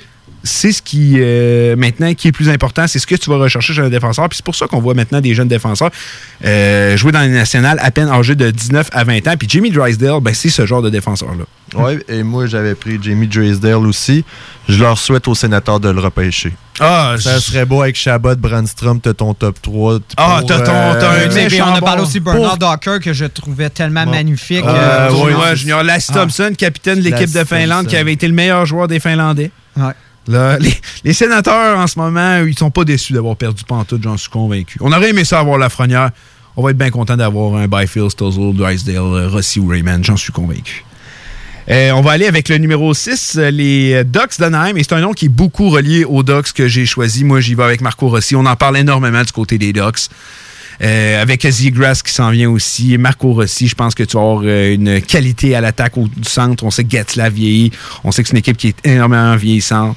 Marco Rossi, selon moi, est le type de joueur qu'ils vont pouvoir rechercher. Ils ont encore euh, une défensive correcte. On sait qu'il y en a qui vont partir, soit que ce soit Limdom, Fowler. euh, on a déjà Munter qui est parti. Euh, Puis il n'y a pas de, défenseur à cette position-là. Jake Sanderson, j'enlève rien, mais il y a trop de joueurs talentueux pour euh, pogner euh, Sanderson à ce rang-là. J'y vais avec Marco Rossi, qui selon moi est un fit parfait pour cette formation, qui dit penser pouvoir espérer aux séries. Ben Marco Rossi il est prêt à jouer l'an prochain. Si tu penses vraiment que tu vas les playoffs, tu l'as ton joueur qui est prêt à jouer. Moi, j'ai hâte de voir parce que ça fait longtemps qu'Anaheim n'a pas repêché si haut. Puis on sait qu'Anaheim, c'est une équipe qui repêche très bien, qui a toujours repêché. On s'entend, c'est une équipe qui faisait toujours les séries, qui se sont battus euh, plusieurs euh, fois pour euh, la. que ce soit justement en, de- en demi-finale ou même en finale et qui ont remporté justement la Coupe Stanley. C'est une équipe qui a, on va dire, les recruteurs n'ont jamais bénéficié de hauts choix. Là, ça fait longtemps et là, on réussit à avoir justement un choix dans le top 10 et là, un sixième euh, au total. J'ai hâte de voir la décision qu'Anaheim va prendre. Et je me dis, si on y va justement avec un Marco Rossi, je pense qu'on va briser le moule de ce qui était la- l'ancienne mentalité d'Anaheim. Justement, on va chercher un centre, où un centre plus petit format, mais qui est adapté à la nouvelle LNH et avec justement les joueurs qu'on a déjà dans, dans le farm de cette formation, euh, les, que ce soit les Sam Steele de ce monde, que ce soit les euh, Comtois, etc. Je pense qu'on va donner l'équipe à cette nouvelle garde et on va commencer à les développer si bien sûr on ne les décourage pas comme on a fait à la dernière saison en disant que c'était pratiquement de leur faute s'ils n'ont pas fait séries. Ouais, et dans leur tête, ils ont une équipe de playoffs. Je sais pas où ils voient ça, là. On l'avait vu en début d'année que ça allait pas faire les, les séries, mais en tout cas, regarde. Puis de ton côté, toi, Rossi, il est déjà sorti? Euh, ouais, je vais y aller avec euh, Raymond, vu que c'est le meilleur qui me reste sur ma liste. c'est pas fou. Euh, puis de toute façon, les Ducks, euh, si je suis eux, encore une fois, j'y vais avec le meilleur choix possible parce qu'on ça pourrait être. Ça a été un défenseur, tu prends un défenseur, c'est un attaquant, c'est un attaquant, sauf un gardien. Ils sont corrects avec Gibson. Ouais, ils sont corrects. Mais euh, j'y vais avec le meilleur choix qui me reste, c'est Raymond pour moi. Puis c'est savoir, est-ce que là, tu sais, ce qu'ils ont dit dans les médias, tout ça, est-ce que c'est la vérité ou ils ont accepté leur sort, euh, on s'entend, en derrière, derrière les rideaux, dans leur, dans leur tête, ils savent qu'OK, là, on va peut-être commencer ce qui va être une petite reconstruction. Et quand tu fais ce genre de Ben, la reconstruction-là, c'est ça, tu vas chercher le meilleur talent La- disponible, peu importe la, la position. transaction Bacchus m'informerait que je crois qu'à la fin de la saison, ils avaient accepté leur sort. Là. Mhm. Ouais. Mais ça reste. ils ont encore une bonne formation, ils ont un bon gardien de but, il y a quand même une bonne défensive avec Lindholm, Cam Fowler, euh, Goal aussi. Puis ils ont des bons attaquants, mais c'est juste que c'est tellement vieillissant que Oui, oui, c'est ça vieux, vaut pas là. la peine. Il y a beaucoup de plus morts dans ça. cette équipe-là. Là. Ça, on s'entend là-dessus, Anaheim va aller chercher le meilleur talent disponible, peu importe la position. Puis je crois qu'avec les joueurs qu'on a choisis, ça va être Raymond ou Ros- ou Rossi, ça va être deux Dépendamment, Tout dépendamment des joueurs qui vont être sélectionnés avant. Euh, les Devils du New Jersey, très intéressant. Euh, beaucoup, beaucoup, beaucoup, beaucoup hésité euh, de mon côté. Euh, J'ai même failli y aller avec Askarov, mais je pense qu'il y a trop de talent encore euh, pour qu'on sélectionne euh, un attaquant. un, gardien à cette position et passer le nez devant un défenseur, devant un, attaquant, comme je vous disais. Donc, j'y vais avec Cole Perfetti. On sait qu'on a beaucoup de centres, Nico Isher, Jack Hughes, mais Perfetti, c'est reconnu, peut jouer à l'aile comme au centre. Donc, je pense que Perfetti va devenir un allié avec les Devils du New Jersey. Puis que ce sera un bon fit. Puis encore une fois, c'est l'un des joueurs les plus talentueux. Quand on vous a dit, il s'est rempli de joueurs élites. Perfetti a tout pour devenir un joueur élite. C'est son 16 qui euh, aide pas sa cause, mais il a tout pour devenir un des meilleurs joueurs de la Ligue nationale, j'en suis convaincu. On va voir parce que les Devils ont encore comme la vieille tradition, euh, à part quand c'est des choix de premier au total, ils ont encore la vieille tradition de repêcher aussi en fonction du gabarit. C'est une des dernières équipes qui marche en, qui euh, donne autant de, de, de poids justement au gabarit du joueur. Moi, j'ai été avec... Faut pas faire de jeu de mots. Faut pas faire de jeu de mots. Euh, j'ai été avec Alexander Holtz. Euh, c'est un très bon joueur suédois. C'est un peu comme un, un attaquant de puissance euh, qui, qui devrait bien jouer. Mais la- le problème des Devils, encore une fois, c'est qu'il faut qu'ils soient en mesure de le développer. Parce qu'ils ont beaucoup de problèmes à développer leurs jeunes. Moi, je pense que ce, ce qui va influencer beaucoup le choix des, des Devils pour le pour justement le septième, euh, le septième show total, ça va être les deux autres choix qu'ils ont, soit celui des Coyotes et celui euh, qu'ils ont eu dans l'échange avec euh, Coleman de Tampa Bay, donc le choix de Vancouver. Pourquoi? Parce qu'il y a certains joueurs que je vois disponibles qui pourraient être disponibles si ils ont justement des choix plus autour justement du top 10. Mais on sait pas. On sait pas. Peut-être Coyote, on, en a parlé, mais peut-être Coyote, justement, pourrait avoir une, une- un, pas pire, euh, un pas pire passage à ce format de spécial de série. Finalement, se rendre loin. On sait pas non plus euh, pour Vancouver. Mais si, dans le contexte, New Jersey n'aurait pas de choix environnant du top 10 avec soit les Coyotes, soit Vancouver, moi, je pense qu'il prendrait le. qu'il euh, déjà Askarov. Si je- Ouais, sont- tout dépendamment de la Parce que moi, je pense qu'il va ça, sortir, là. justement, je pense qu'Askarov va sortir top, euh, top 10. Mais si les, les New Jersey a un choix autour du top 10, que ce soit le 9, le 10, le 11, peu importe, là, ils vont se dire, OK, j'ai encore une chance d'avoir Askarov, mais si Vancouver ou, et, ben en fait, pas et où, mais en fait, et euh, les Coyotes font quand même un bon, trajet en série et à cause de ça, les choix sont plus des choix autour du 15 ou plus loin. Je pense que New Jersey va vouloir repêcher leur futur premier gardien qui va être euh, Askarov. Sinon, moi, je pense qu'on je, t'appuie de ce côté-là, Rook. Moi, j'irai avec Oz. Pourquoi? Parce que c'est après Raymond et bien sûr Lafrenière, c'est dans les talents offensifs euh, les plus bruts, les plus.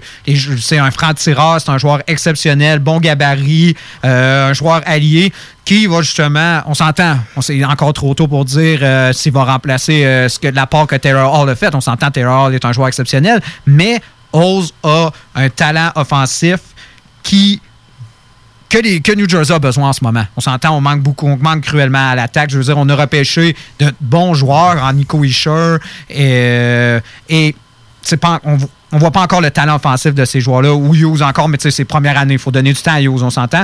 Et je pense que j'irais plus d'un côté d'un allié parce que justement, je pense que notre ligne de centre est faite. Tu sais, avec puis. Je pense que les Devils, c'est la seule chose qu'ils ont, c'est des centres. Ça va bien de ce côté-là. faut aller Ça, chercher des alliés ou des défenseurs. Ça, mais tu as parlé de Perfetti, Dave, c'est un excellent choix parce que je pense que moi, il va faire sa carrière comme allié, je pense. Ouais, je pense moi pas que ce aussi, sera je un suis centre. Fait convaincu. que, au final, on va repêcher le meilleur talent offensif, mais moi, de ce que j'ai vu, je trouve Oz meilleur offensivement que Perfetti. J'ai pas dit que c'est un meilleur joueur, mais je trouve que Oz est un meilleur. Un- au niveau de la force de frappe, je pense que Oz est meilleur et fitterait plus dans le, dans le Dans le contexte de, New, de- de New Jersey. Toujours dans le contexte que New Jersey, avec les choix de Vancouver et des Coyotes, ils souhaitent que ce soit des choix trop tard. C'est trop là, là, ça serait Askarov. C'est qu'il irait chercher pour pas perdre cette opportunité-là. Toi, mon Rook?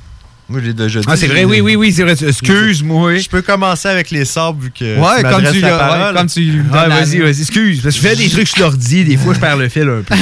J'y vais, j'y vais avec le choix logique du côté des sabres. C'est Askarov. Ça fait tellement longtemps qu'ils n'ont pas eu de gardien. Je pense que ça serait le bon moment d'en choisir un. Surtout quand t'as un gardien que pendant toute une saison, il y avait quoi un problème à, à l'œil, tout ça? Ouais, Concherton a un problème à l'œil. Ouais. Fait que je pense, puis on s'entend, c'est, pas un gardien très jeune. On a essayé, on a pris une chance, puis finalement, ça, ça avéré un échec. Puis je crois honnêtement que ce serait un très bon choix, Scarra. C'est pour ça que je disais que New Jersey, peut-être avec ton septième choix, tu serais bien de tenter euh, tout de suite le coup parce qu'on sait pas quand Scarra va sortir, parce que c'est difficile un gardien. On sait on sait jamais. On sait jamais quand ça va sortir un gardien. Il y a eu une mode à un moment donné avec euh, dans la période de Fleury, tout ça qu'on repêchait Price, qu'on repêchait haut. À un moment donné, ça s'est fini. On repêchait plus un gardien top 15. Là, c'est revenu avec euh, euh, Spencer Knight. Askarov pourrait être de ces gardiens qui soient repêchés top 10 et qui pourrait même sortir justement à 7, 8. Et je suis d'accord avec toi, Rook.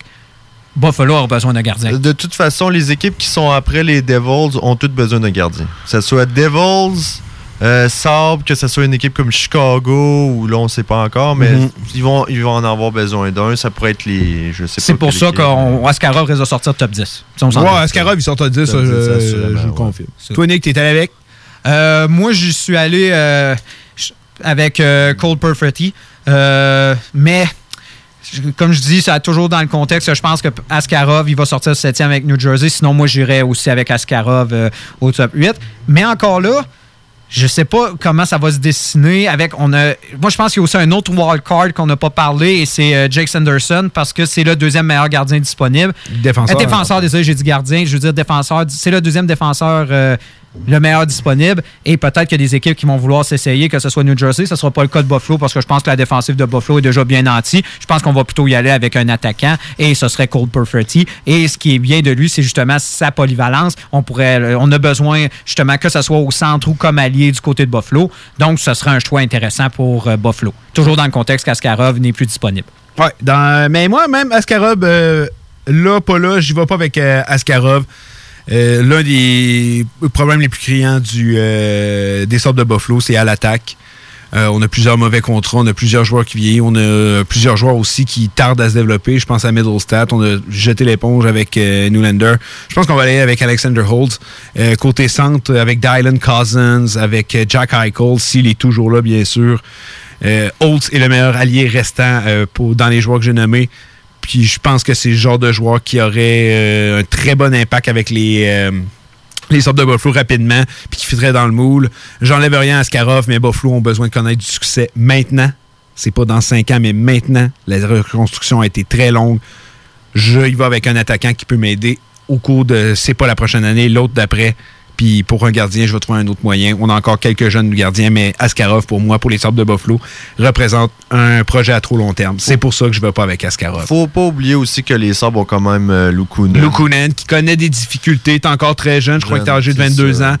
Euh, connaît des difficultés, mais un gardien, on ne sait jamais, ça peut se développer. 22 ans pour un gardien, c'est extrêmement jeune. Et Askarov, en ce moment, quand on se parle, il y a quoi, 17 ou 18 ans. C'est pas demain la veille qu'il va être prêt à avoir, euh, être numéro un. Et les, et les Sabres de Buffalo, euh, c'est l'état d'urgence depuis quelques années. Et là, il- le piton panique est enfoncé. Puis on a besoin. Faut qu'on se mette à Faut qu'on gagner. se mette à gagner. C'est la seule. J'aime la façon que tu as élaboré avec Askarov. Oui, effectivement, on dirait que Lukunen ne semble pas vouloir se développer plus que ça. Encore très jeune. On n'a pas de gardien Carter Hutton. euh, c'est du bois mort, ça aussi. C'est, un, c'est correct deuxième, mais c'est pas un premier. Oldmark non plus n'est pas un premier gardien, à mon avis. T'es encore jeune. Ben, jeune, genre de 26 ans. Mais on a besoin d'une euh, solution maintenant du côté de Buffalo. Et à ce rang-là, Alexander Holt, c'est le meilleur choix, selon moi. Euh, on va prendre une pause. Au retour, on va parler un peu de la LHJMQ. On en avait parlé euh, dans, une émission précédente euh, par rapport à justement les difficultés financières de la Ligue en, par rapport au COVID et des poursuites qu'on a. Et il y a quelques bruits qui courent. Rien de sûr pour l'instant, mais on va quand même en parler un peu, voir comment la LHJMQ pourrait évoluer au courant des prochaines saisons. Les Canadiens de Montréal sont sélectionnés. Winnipeg Jets are proud to select. The Edmonton Oilers would like to select. The Halifax Mooseheads. From the Erie Otters. Of the Finnish Elite League. Nathan McKinnon. Connor McDavid. Patrick Laine. Jesperi Kotkaniemi.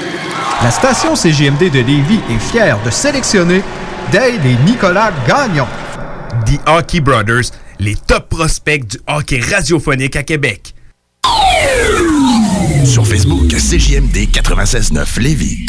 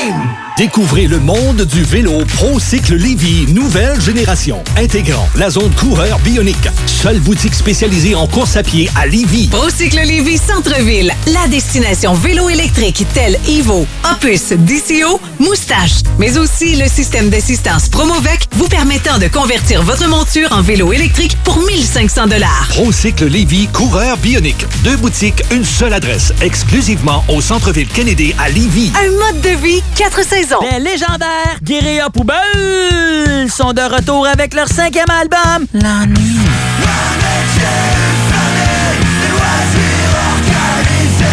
Disponible maintenant sur bandpromo.co. Pour vos besoins mécaniques, vous cherchez évidemment la plus haute qualité pour les pièces et le travail, en même temps que des prix décents. Avec Garage Les Pièces CRS, c'est toujours mieux que décent. C'est les meilleurs prix et leur expertise sera précise, leur travail scrupuleux. C'est ça que vous cherchez pour la mécanique depuis si longtemps. Garage Les Pièces CRS. Les pièces CRS. Découvrez-les, adoptez-les. Comme des centaines qui l'ont déjà fait, vous le recommanderez aussi. Garage Les Pièces CRS, 527 rue Maurice-Bois, Québec, 681 4476.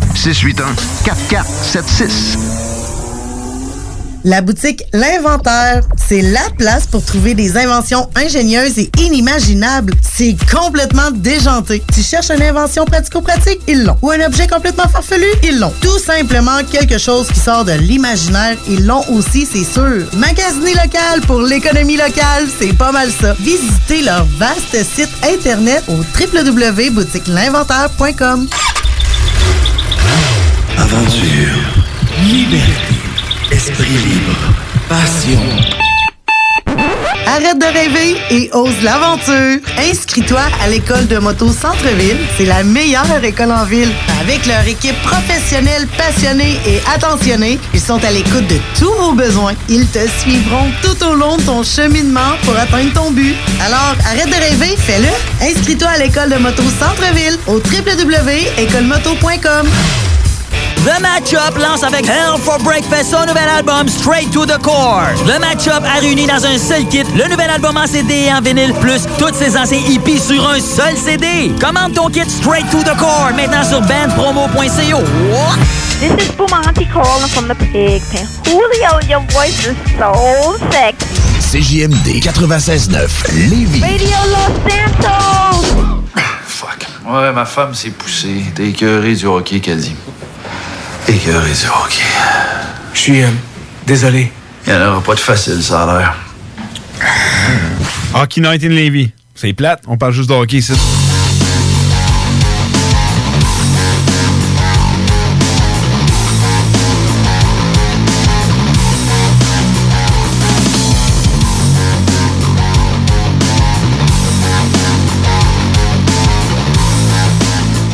On est de retour à Hockey Night in.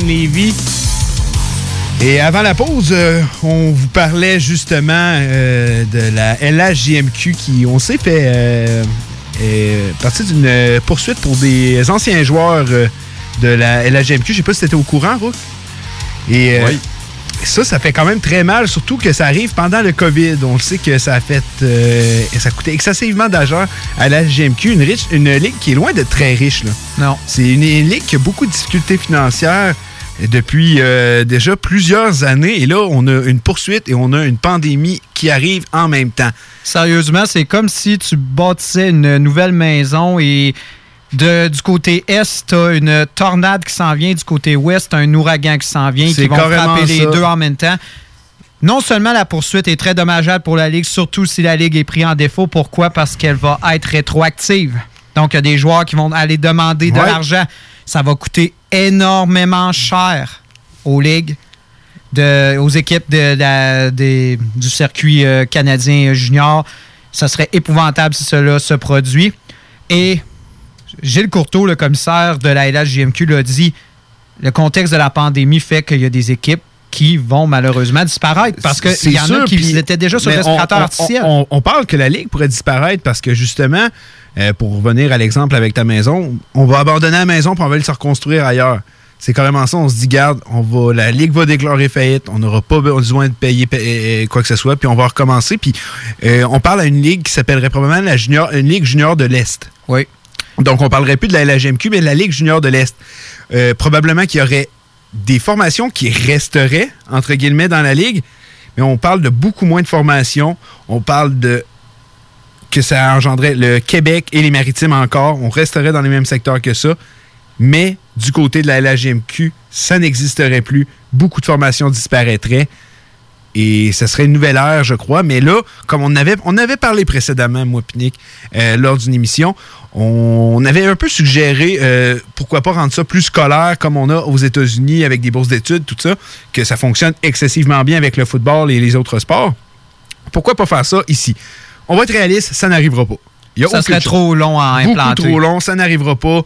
Puis on, la, LGMQ va avoir besoin. Euh, puis tu sais, on se dit ça, euh, peut-être bien que la LGMQ va rester. Puis c'est pas. Il n'y a rien de sûr en ce moment. C'est des bruits qui commencent à courir. Mais je pense que c'est le temps de revoir euh, notre fonctionnement parce que ça n'a pas fonctionné. Ça n'a pas fonctionné. C'est un échec, la, LGMQ, en termes de bénéfices, en termes de, business. C'est une grosse échec. Oui, la qualité du hockey est là. On a un certain fanbase, je crois, de, du hockey junior, mais ça ne fonctionne pas. Donc, c'est le temps, de, je crois, de, de changer un peu. Tu sais, regarde, on va se relever notre petite chaise berçante qu'on était bien, qu'on pensait que tout allait, puis regarde, on va venir changer le tout. Là. Ouais. Et je crois que qu'est-ce qui pourrait mettre le dernier clou dans le cercueil, c'est si on recommence pas au mois d'octobre, qui est la date fixée par euh, le commissaire Gilles Courteau, et il espère le faire devant des partisans. On ne sait pas si ça va être. Euh, on devine que ce sera probablement pas d'ici là des arénas complets, mais du moins, au moins pour euh, garder la tête hors de l'eau. Mais ce serait définitivement le dernier clou dans le cercueil. Pourquoi? Parce qu'il y a déjà certains joueurs, surtout des joueurs élites qui sont présentement dans la JMQ. Je parle d'Alexis Lafrenière, je parle euh, de joueurs qui vont être justement repêchés ou qui ont des chances justement d'évoluer dans les équipes de la Ligue nationale pour lesquelles ils ont été repêchés quand bien sûr la Ligue nationale va reprendre. Ces joueurs-là parlent déjà d'aller en Europe. Oui, Alexis Lafrenière, on avait parlé justement à une autre émission. Alexis Lafrenière, euh, si la Ligue n'est pas pour recommencer maintenant, ainsi que la LHMQ, c'est sûr qu'ils s'en vont en Europe. Là. Ils veulent aller jouer au hockey. Puis... C'est normal, parce que là, les joueurs. Normal, Les mondes n'ont pas eu de hockey. Ces joueurs-là n'ont pas eu de hockey depuis la mi-mars. Là, on parle de. On s'en va tranquillement, pas vite. Ça va faire quatre mois. Si on commence en octobre, ça va faire six mois sans hockey. Là, si on dit non, non, non, on va être obligé de commencer plus tard, peut-être même début 2021, ça n'a pas de sens. Les joueurs n'auront pas joué au hockey depuis 9-10 mois. C'est très mauvais pour leur progression. C'est impensable. Donc, euh, si la Ligue ne reprend pas ses opérations à partir du mois d'octobre, je crois qu'elle sera tout simplement dissoute. Et de plus, s'il y a un verdict qui est fait en faveur des joueurs, des anciens joueurs, en fait, de la Ligue euh, junior, euh, ça va être dévastateur. Et, là, le format, comme Day a raconté, ça serait un format justement de, Ligue de l'Est, mais ça arriverait également pour euh, les, ouais, C'est ce que je voulais préciser. Euh, c'est toute la CHL qui est concernée par ça. On parle pas simplement de la, GMQ, mais aussi de la OHL et de la WHL. Les trois ligues euh, juniors canadiennes sont tous concernées par le problème. Et la poursuite est engendrée pour les trois ligues aussi. c'est vraiment pas drôle ce qui se passe en ce moment avec la LHMQ. Quand on pense à le nombre d'années que ça existe, toute l'histoire derrière cette ligue-là, c'est énorme. Puis aussi pour la OHL, la WHL. Puis peut-être que c'est bel et bien terminé pour, pour ces ligues-là qui ont tellement développé de jeunes. Tu sais, quand tu regardes les joueurs de la Ligue nationale, oui, ils viennent d'un peu partout, mais tu peux pas t'empêcher de penser à CHL qui a développé ces jeunes-là. Puis c'est pas rien que des Canadiens, des Québécois, des, euh, des Ontariens. Non, non, c'est des Russes, des Américains qui viennent jouer dans cette ligue-là parce qu'on le sait, c'est l'une des meilleures juniors à travers le monde. Ben, c'est la meilleure ligue junior à travers le monde, sans contredit. J'enlève rien à la NCA, qui est un très beau programme de hockey. Mais quand tu regardes la ligue en Russie, euh, je sais plus comment ça s'appelle, la ligue junior Russie, puis elle, euh, la Liga aussi, euh, ben, je, pense que ça s'appelle Liga junior. C'est des ligues intéressantes, mais ça n'a rien de comparable à ce que la LCH nous donne comme produit et le nombre de jeunes joueurs développés à travers toutes ces années. Donc, côté produit qu'on produit, ben, produit qu'on produit, quelle belle phrase. Côté production de joueurs, côté, ça fonctionne le format est excellent, mais économiquement parlant, ça fonctionne pas. Puis je trouve ça dommage quand on se dit que le, Canada, on mange du hockey. Le hockey, c'est toute notre vie. Puis quand tu regardes aux États-Unis des équipes, on va revenir à ça, junior, mais là, on parle de l'NCA, on parle de football, de basket. Collégial, on va dire ça comme ça. C'est un, exemple de réussite financière incroyable. C'est comparable aux grosses ligues. Mm-hmm. Ils en font de l'argent. Pourquoi nous, on n'est pas capable d'avoir un, une ligue de junior collégial, appelez ça comme vous voulez, avec notre sport national, notre sport qu'on en mange, qu'on en parle tout le temps, on n'est pas capable d'avoir une ligue financièrement en fonctionnable. C'est ça le, gros problème, je crois. Euh, de la CHL, puis là, il va falloir tout revoir notre plan. On avait proposé un plan très intéressant, je pense, avec euh, euh, si on rend ça plus scolaire, comme on voit aux États-Unis, juste avec le rouge et or, qui est aussi un gage de succès. Mais on va être réaliste, comme on disait précédemment, ça n'arrivera pas. Hmm. Mais là, on est, mettons, Gilles Courteau, tous les gars des grosses ligues, on s'assied ensemble, qu'est-ce qu'on fait? C'est ça la grosse question en ce moment. Là, c'est sûr, oui, as parlé, euh, on a parlé d'équipes qui vont être dissoutes. Et c'est sûr et certain que si on fait ce format-là, qui deviendrait une ligne plutôt une grosse ligne comme telle, où justement il y aurait des équipes autant à l'ouest que dans, les, provinces de l'ouest que dans les provinces plus centrales, que ce soit le Manitoba, l'Ontario et bien sûr les provinces de l'Est, le Québec et les Maritimes ça va réduire considérablement le nombre d'équipes, même à se dire que cette ligue-là probablement aurait le même nombre d'équipes au complet que ce qu'avait leur ligne séparée elle-même. Donc, on parle d'à peu près une vingtaine d'équipes dans tout le pays, alors qu'on parle plus d'autour de 60 équipes euh, répertoriées partout dans, notre pays. Donc, euh, ça va être plus les grosses villes qui vont bénéficier de, ces, de ces équipes-là. On pense à Québec, on pense à Ottawa, on parle de ces villes-là. C'est garanti que des marchés du coin maintenant d'adoption de Rook dans les dans ça va ça va complètement disparaître. Ben, c'est qu'il y a plusieurs formations mettons qu'on va dire mettons rapprocher l'une d'entre elles qui vont disparaître puis on va dire OK, on va garder comme Québec, je m'inquiète pas pour Québec Non, c'est ça les grandes villes Québec, Halifax, etc. Rouen, Val d'Or ça se pourrait que les deux disparaissent, ça se pourrait qu'on en garde rien qu'une. C'est comme ça qu'on va voir les équipes que les, ça, ça replace. Mettons, tu penses juste, mettons, ben, Blainville, Drummond, bon, même secteur Sherbrooke. On s'entend, c'est tout dans le même secteur. Ça se peut qu'il en reste rien qu'une des trois. Mm. C'est ça qui risque d'arriver. Euh, dans les maritimes aussi, il y a des équipes qui euh, traînent beaucoup de la part. On a juste à penser aux euh, Titans d'Acadie Batters c'est pas non plus le gros succès économique là-bas. Moussette d'Halifax, c'est un gros marché. Ça, il n'y a pas de danger. tu parlais justement peut-être pour les équipes qui seraient rapprochées. Tu parlais de Drummondville, on parle de Victoriaville, Victoriaville, etc. Mais je me dis peut-être que plutôt on va vouloir créer justement des espèces de microcosmes dans le sens qu'on va avoir, mettons, 5-6 équipes réunies sur à peu près 200 km. Mettons, là, on pourrait avoir justement Drummond, Victoriaville, Québec, tout ça, et ça serait plus simple pour les ben voyagements. oui, pourquoi pas? Ça, ça peut être une, une alternative intéressante. Ou de quoi aussi, de mon côté, que j'avais trouvé intéressant, c'est que tu pourrais créer des, formations qui pourraient jouer à plusieurs, euh, mettons, à plusieurs villes. Dans la même ville. c'est une autre affaire qui a été parlée également. C'est ça qu'il y aurait, mettons, deux, trois équipes à Québec, euh, ça pourrait être une Effectivement. Ou encore, je vais à l'inverse, mettons une équipe qui joue à Drummondville, à Sherbrooke ou à Victoriaville, ils se partagent ces games-là. Fait le marché est plus rare, tu vas aller voir une game de hockey. OK, ils vont être en ville, mettons, juste dix mm. fois cette année. Bon, ben, je vais y aller. Ça va me donner envie. Mm. Fait que, tu sais, il y a, moyen de reformater ça puis de rendre ça intéressant. Mais plusieurs formations à Québec, ça pourrait être aussi très intéressant, créer des belles rivalités entre les équipes. Mais, mais ce que j'ai entendu dire, c'est que les Maritimes et Québec seraient quand même encore, euh, joueraient encore ensemble. Ça, c'est sûr à 100 oui, mais moi, je pense que si ça arriverait, on va plutôt, mettons, arriver justement, mettons, ces 5-6 équipes de Québec, on va les faire voyager tout en même temps, puis on va créer justement, c'est ça, des, des, séquences où ils vont tous s'affronter, ensuite ils retourneront à la maison. Puis peut-être un peu euh, le style, euh, je dirais quasiment du baseball, un peu que de temps en temps, oui, ils vont aller voyager, ils vont aller avoir des séquences. oui, pourquoi pas? C'est parce qu'il faut trouver un moyen de réduire les coûts à plusieurs endroits, que ce soit le voyagement. Euh, que ce soit euh, l'autre mot que je veux dire, c'est ça, euh, le logement pour les, commodités, tout, ça. faut trouver un moyen de réduire les coûts-là. faut trouver un moyen d'amener les fans euh, parce que là, en ce moment, mettons qu'on parle de recommencer la Ligue, puis tu me dis qu'il n'y a aucun fan des oubliez ça, la LGMQ ne peut pas avoir fonctionné s'il n'y a personne dans C'est oubliez ça, il n'y a aucune chance que ça arrive. Donc, il faut se préparer à l'après-pandémie. Il va falloir venir reconquérir tout le monde, de dire venez nous voir jouer. Il va falloir offrir un meilleur, euh, produit. Un, meilleur produit, donc moins d'équipes, plus de talent. Peut-être là que ça va jouer. Moi, je pense jouer. Moi, je pense que c'est pour ça que je dis que je crois que si on a à faire une ligne comme ça, on va tomber à 20 équipes, toutes dans le Canada, justement, puis ça va être euh, vraiment le talent brut. Et peut-être même ça va créer un effet justement de rareté au point que les gens vont vouloir encore plus se battre pour être dans une formation, alors que avant un des arguments, on va se le dire, il y a certains joueurs qui disaient moi j'ai pas envie justement d'aller jouer parce que je sais pas où je vais aboutir. Puis ça me tente pas d'aller jouer justement à Val d'Or, ça me tente pas. Il y en a des, jeunes qui vont qui font le sacrifice puis qui acceptent d'aller jouer dans ces endroits-là, mais il y a des joueurs qui disent écoute, moi je suis tellement convoité, il y a des collèges américains, je suis appelé justement pour aller jouer dans tel état tout ça Moi, je préfère avoir ma garantie de où est-ce que je vais aller jouer que de me ramasser, justement, peut-être à aller à Bécomo puis jouer pendant trois ans là-bas. Non, j'ai pas envie d'être à Bécomo puis tout ça. Non. Euh, Ce système-là pourrait marcher justement parce qu'il y aurait une réduction d'équipe. Ben oui, puis moi- là, pour, comme ça, les joueurs pourraient vraiment choisir où est-ce qu'ils vont. Alors que là, il n'y a aucun joueur qui veut se ramasser avec les foreurs de Val d'Or.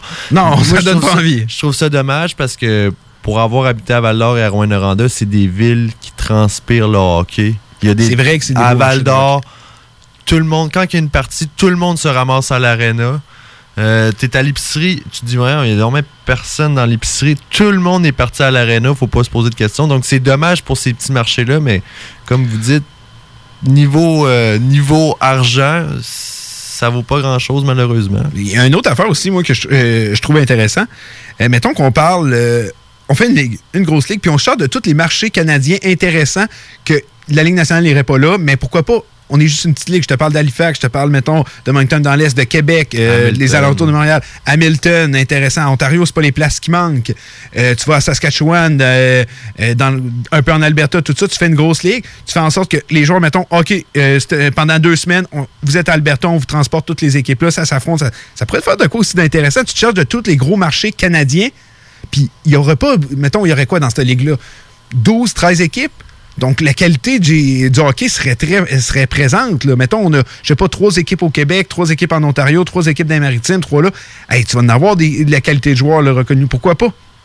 Ça peut être une autre alternative assez intéressante parce que là, tu as besoin de minimiser le transport. Donc, comme je te dis, un peu comme le baseball, pendant deux semaines, deux, trois semaines, vous allez être là, les gars. Vous jouez vos matchs là-bas. Euh, on choisit aussi. Il faut choisir des meilleures journées. Je pense que la LGMQ, euh, les calendriers de la LGMQ est drôlement Oui. fait par moment. Que tu es là. Moi, mais. il y a- le monde, ils viendront pas à ce moment-ci. Tu sais, aussi, plus de matchs le samedi soir à Montréal, euh, à Montréal, à Québec. On se rappellera, les matchs, c'est en après-midi maintenant. Mais pourquoi il n'y a plus de matchs le samedi soir?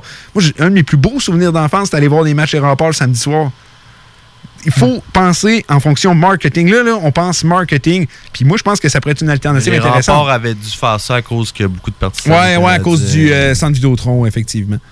Oui, c'est ça aussi, parce qu'il y avait des événements, des beaucoup, spectacles. C'était pour assurer les, les événements au cas où ça, effectivement. Tu as raison là-dessus, je te le donne. Mais rendu là, faut trouver une plage horaire qui va être bonne. On se souvient, tu sais, pense à NFL, là. eux, le dimanche, la journée, ça appartient là. Ben, la, la Ligue canadienne, la nouvelle Ligue canadienne de hockey, on s'attribue des journées, mettons, que le monde va regarder. Faut, dans quel mois, il faut que ça soit beaucoup plus télévisé, comme aux États-Unis. Oui, c'est télévisé, mais pas assez. C'est simplement sur les plateformes Internet. Il faut aller chercher des contrats télé. faut aller... Il faut proposer un produit qui va être hors de tout doute le meilleur produit de hockey junior jamais présenté à travers le monde. Proposer ça, aller chercher des contrats télé, aller tout organiser. Mais moi, je vois ça comme ça. On cherche des gros marchés canadiens. Tu sais, hey, avec une équipe, mettons, euh, à Saskatchewan, que Saskatchewan, je m'excuse, il n'y a pas grand-chose à faire. Tu t'arrives là, tu as une équipe junior, puis sur le premier trio, il y a un gars qui peut sortir first pick. Sur le deuxième trio, il y a des gars qui vont sortir second round. Sur, euh, t'as un gardien élite, un gardien qui s'en va faire équipe Canada. Crème, moi, je trouve ça intéressant pas mal. Puis c'est télédiffusé. Pourquoi pas? C'est sûr que le talent est vraiment On a, dilué. on a les jeunes joueurs. Mais Et oui, il est là, dilué. euh, Hey, regarde des dans la- formations qui dans peuvent la gagner 10 games en une année à la GMQ. Puis ça demande pourquoi il n'y a personne dans les gradins. Si, mettons, as une forma- on, on réduit le nombre de formations, tu n'as plus ce problème-là. là. Dans la GMQ, il y a des équipes qui peuvent perdre 30 games de suite, puis il y en a d'autres qui peuvent en gagner 30 de suite. Ouais, c'est ça. Et surtout que là, bon, là, tu te dis, OK, c'est quoi le match qui passe à la télévision aujourd'hui? Là, tu te rends compte que c'est deux équipes que tu te sens aucunement concerné Ouais, parce qu'il y a tellement ça. de marchés partout, donc c'est difficile pour les, les gens. Ils se disent, OK, moi, c'est Victoriaville, mais tout le restant, je, je m'en fous parce que j'ai mon équipe chez moi où est-ce que j'habite. Mais c'est sûr que ça pourrait marcher. Moi, le problème, c'est le voyagement. Première des choses, ça coûterait Ben, encore une fois, moi, euh, ça se fait pas en a- ça se fait pas en avion, mais en autobus. Mais si plusieurs matchs, tu vas rester là deux, ça se peut que tu restes là deux, trois semaines. là. Ouais, Pour justement Ça serait une formule C'est de que même. ça Ça serait reste, une formule comme ça. reste des jeunes, les études, tout ça, ça peut être plus difficile pour les études de- des jeunes qui. Ah, là, c'est sûr que si tu ramènes ça aux études, là. tout ça, donc, tu sais. Oui, mais maintenant, avec euh, les dispositions, avec Internet et Ouais. tout ça, puis la présence de, de possibles tuteurs. euh, Ouais, sur la regarde, route, tout on est en train de le prouver. Là, tout le monde euh, fait l'école à distance en ce moment. Je pense que les joueurs sont capables de faire de l'école à distance. Surtout qu'ils ne jouent, pas à tous les- ils jouent pas à tous les jours. Ils vont jouer quelques matchs pendant la semaine. Le reste du temps, font leur étude à distance. Moi, je pense que c'est viable. là. Mais je pense que l'argument que Gilles Courteau va sortir, euh, de ne pas vouloir justement qu'on dissoute euh, la Ligue et surtout qu'on ne réduit pas le nombre d'équipes au final au Québec, c'est que on va avoir peur d'échapper peut-être des talents. Parce que c'est pas tout le temps, c'est pas toujours les gars repêchés première, deuxième ronde euh, de LHJMQ qui deviennent des joueurs exceptionnels. Des fois, c'est des gars plus tard et qui se développent beaucoup plus sur le tard. Et on risque peut-être d'échapper de ces talents-là parce que il n'y aura pas assez d'équipes pour leur donner une place. Oui, mais tu, on peut voir, mettons, comme euh, justement les, euh, la BCHL, les, les, ligues comme ça. Je pense qu'au Québec, je pense qu'on est On pourrait faire une genre de division On est rendu à, pourquoi pas, créer une division 2. Ça, c'est si on, fait ça, ça va. Mais tu es d'accord avec moi que si. Check Alex Dio qui est sorti de là. Euh, Kel McCarr jouait là-bas aussi. Il a des bons talents. L'équipe, OK, il est bon finalement, on va le repêcher. Ah non, je m'en vais d'un collège américain, je reste là. Ben pourquoi pas? Oui, je suis d'accord avec toi, mais, mais tu es d'accord avec moi que si on tombe du jour au lendemain, on s'entend, on parlait plus d'une dizaine d'équipes au Québec et là, on tombe à peut-être trois, quatre équipes. On risque d'échapper quelques talents. C'est garanti. C'est un risque. C'est ça. Mais c'est un risque. C'est un risque à prendre. C'est un risque. Mais à un moment donné, il faut faire de l'argent. Il faut que la business. Tu sais, on va, on va, essayer de terminer là, parce que là, on, je vois le temps défiler. Tu compares ça aux États-Unis, c'est tellement une machine de cash. La, euh, la NCA, puis ils ont un produit excellent. C'est du football de grande qualité, c'est du basket de grande qualité. On a du hockey junior de grande qualité, puis on peut le rendre encore meilleur. mais il faut arrêter de diluer le talent, puis il faut arriver avec de quoi d'intéressant. Parce que tous les formats, ils s'affrontent pas mal toutes, là. Dans l'Intier, il n'y a pas de mauvaise équipe qui, que tu arrives. C'est des, des grosses formations. ça reste que tu parles d'universités américaines qui ont excessivement. Ah, je suis d'accord, les moyens sont moins qui peuvent faire des investissements ah, mais de Moi, mon projet, il faut qu'un ah, investisseur. de... de gars en médecine qui, payent, euh, qui vont payer genre des centaines de milliers euh, sur, pour euh, rentrer dans ces programmes qui peuvent se financer. Ils peuvent ensuite financer des équipes. Mais je suis d'accord avec vous. Mon projet, il peut avoir lieu si quelqu'un arrive puis qui dit Moi, j'ai un gros montant d'argent à investir là-dedans, mais je veux, mettons, c'est ma ligue, contrat télé, c'est mon argent, on redivise entre les équipes. Mais moi, je pense que ça peut pas être viable tant qu'on n'est pas capable de rentrer justement des contrats télé et euh, des gros commanditaires dans cette ligue-là. Sinon, c'est pas faisable. Il n'y a aucune viabilité, selon moi. On fait une pause au retour, dernier segment de l'émission. Les Canadiens de Montréal sont sélectionnés. Winnipeg Jets are proud to select. The Edmonton Oilers would like to select. The Halifax Mooseheads. From the Erie Otters. Of the Finnish Elite League. Nathan McKinnon. Connor McDavid. Patrick Laine. Jesperi Kotkaniemi. La station CGMD de Lévis est fière de sélectionner Dale et Nicolas Gagnon. The Hockey Brothers, les top prospects du hockey radiophonique à Québec. CJMD 96.9, l'alternative radiophonique. Nous, on fait les choses différemment. C'est votre radio. 50% talk, 50% musical. Talk, rock and hip-hop radio station. Let's go, girls.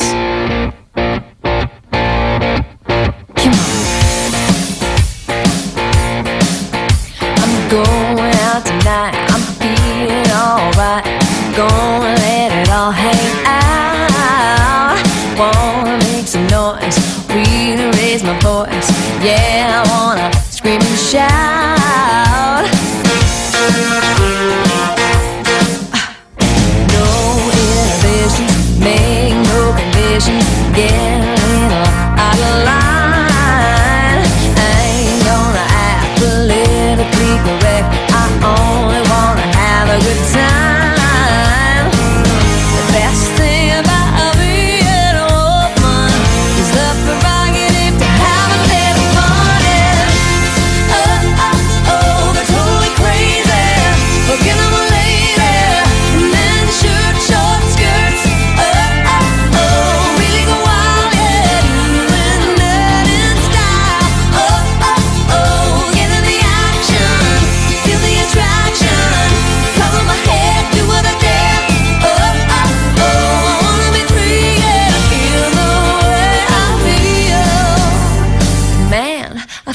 Like a woman.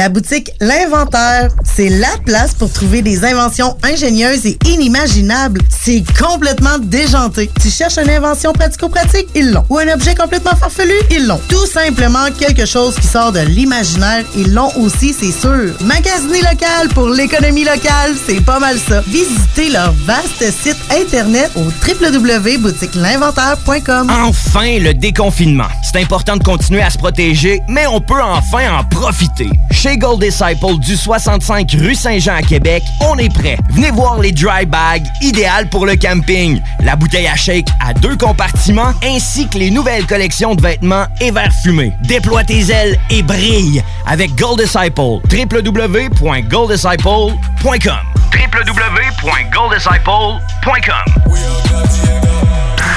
Parce que la meilleure radio de Québec est à Lévis. 96.9. Fuck. Ouais, ma femme s'est poussée. T'es écœuré du hockey, qu'elle dit. Écœuré du hockey. Je suis euh, désolé. Il n'y en aura pas de facile, ça a l'air. Hockey Night in Levy. C'est plate, on parle juste de hockey ici.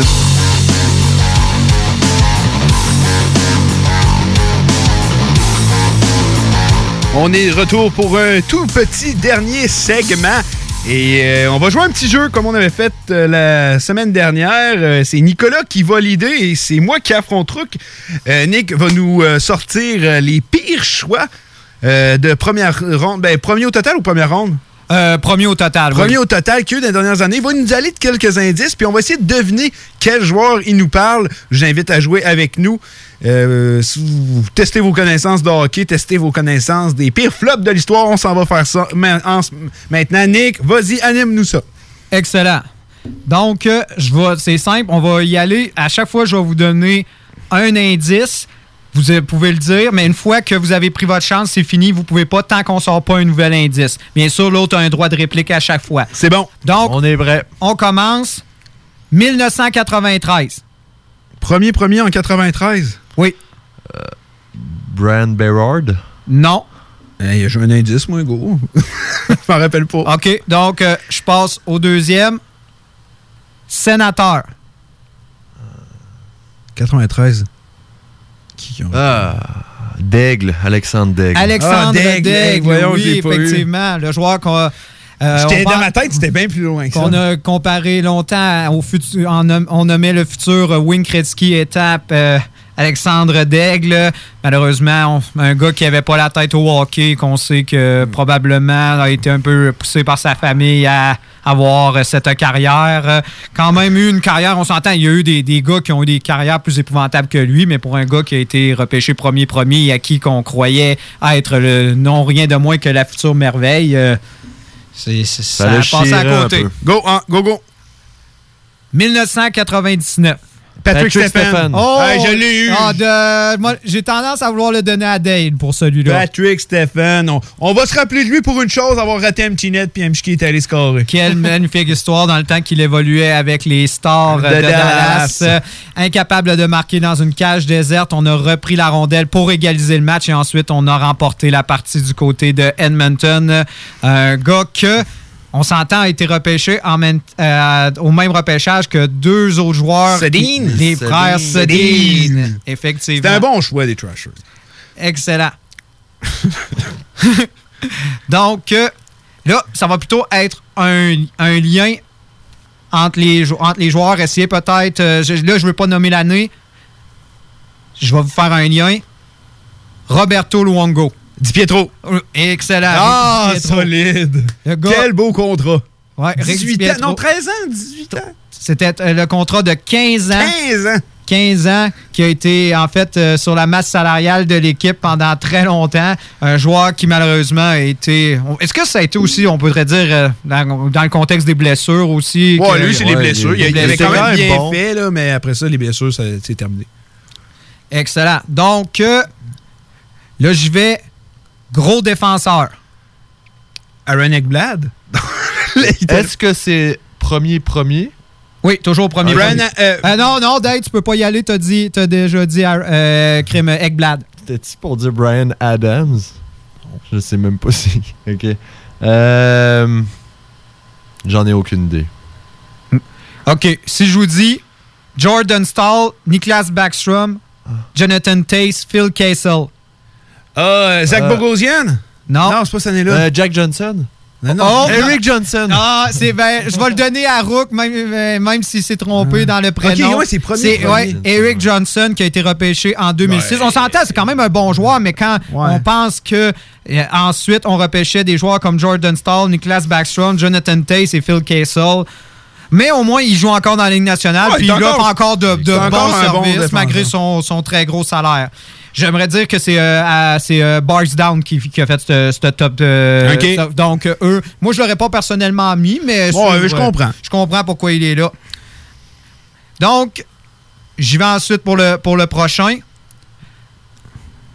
Ça va être quand même un peu, un peu plus facile à deviner celui-là. Je suis prêt. Ah, je pense que ça va être. Nelly Yakupov. Nelly Yakupov! J'attendais qu'il parle! Ben, C'était l'indice, là. Effectivement. Nail Yakupov, euh, repêché en 2012. euh, Il était dominant. Mais ça veut pas dire 2012, ça demeure. je Ouais, l'année le- des flops. Le pire, le C'est pire l'année des repêchage flops. euh, de, de Il y avait- l'histoire. Il y avait euh, aussi Griffith Reinhardt, je pense, qui avait été repêché. Galchenyuk. euh, Ah non, c'était pas un bon repêchage. Non, ça a été un affreux repêchage qui est probablement le pire, euh, le pire repêchage que j'ai vu de mes yeux. Moi, honnêtement, 2012, on s'entend le. Il y a de- eu des bons défenseurs. Ouais, il y a eu quelques bons joueurs qui, de, de cette, de cette encan, honnêtement, mais quand on regarde, si on se rappelle du, du, du top, euh, du top 5, est-ce que vous vous rappelez du top 5? euh, on a Nel Yakupov, euh, on avait également... Murray. euh, Murray, qui est un défenseur qui est bon, là, mais c'est pas exceptionnel. Griffin Reinhardt était là aussi. Euh, Derek Pouliot, Slater Quaycook. Ça. Il faut- Défenseur assez anémique. Ça, mais c'est quand même drôle quand on pense. Alex Galchenyuk qui est quand même le deuxième joueur de ce repêchage-là qui a le plus de points en carrière, avec 320. Le Ça- premier ça en étant dit beaucoup. Philippe Forsberg. Forsberg, ouais. C'est ça.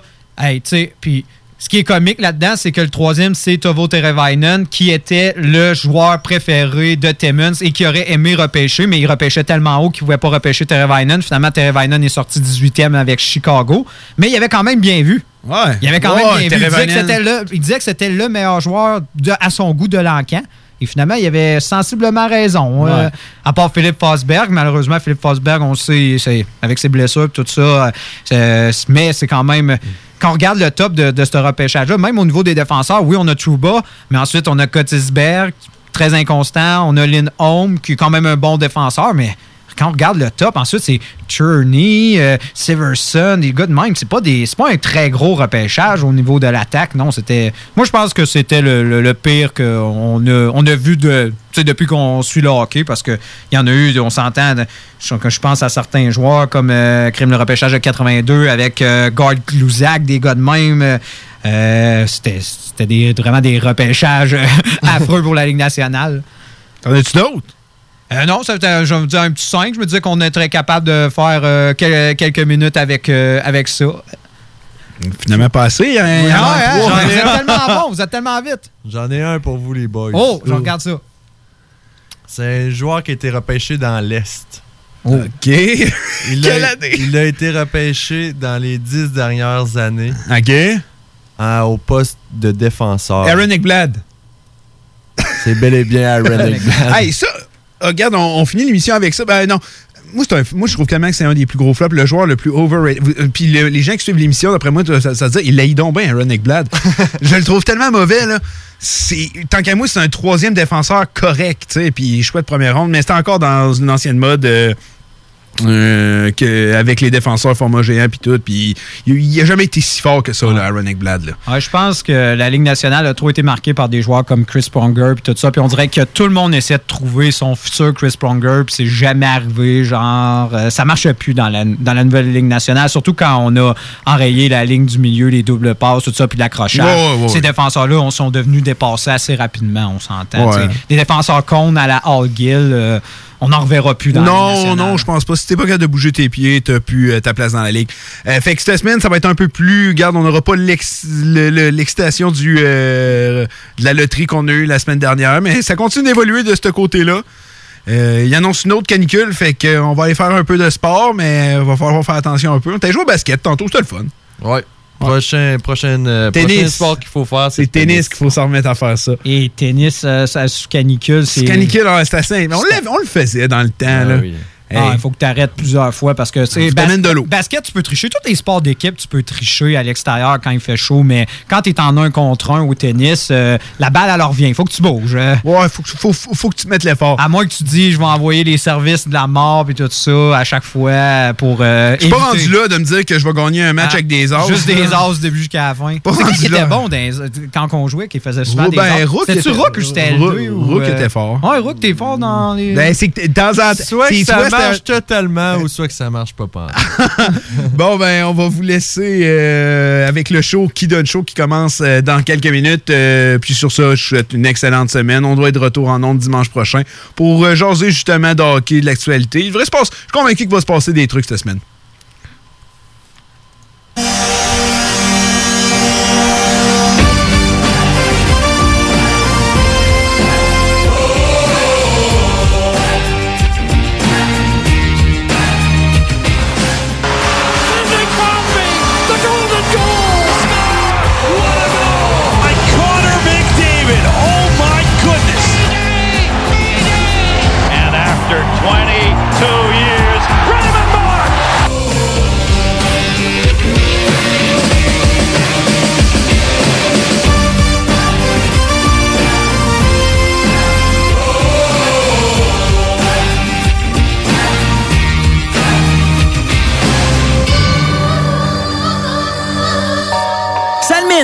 Première sortie hip-hop de Hell for Breakfast.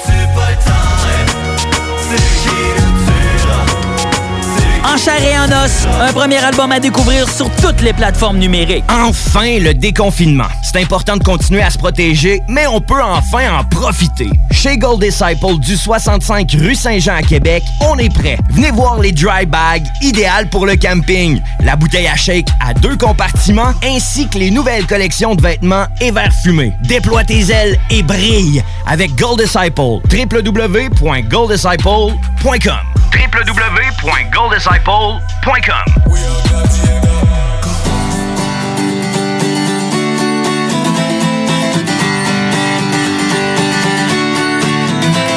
Ta grand-mère serait pas fière de te voir consommer penché sur un miroir.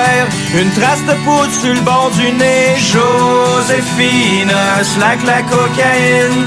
Joséphine, slack la cocaïne. Joséphine, slack la cocaïne. Joséphine, slack la cocaïne.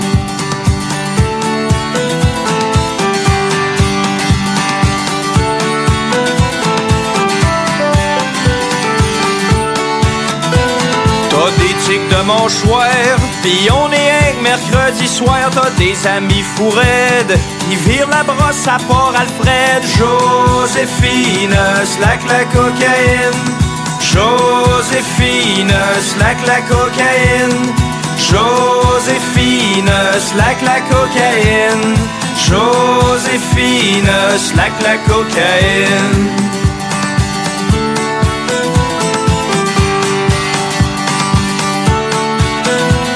Dire que t'étais studieuse, mais t'es tombée dans petite poudreuse, prendre bord à ma santé. Moi je m'en vais faire du PCP. Joséphine, slack la cocaïne. Joséphine, slack la cocaïne. Joséphine, slack la cocaïne. Joséphine, slack la cocaïne.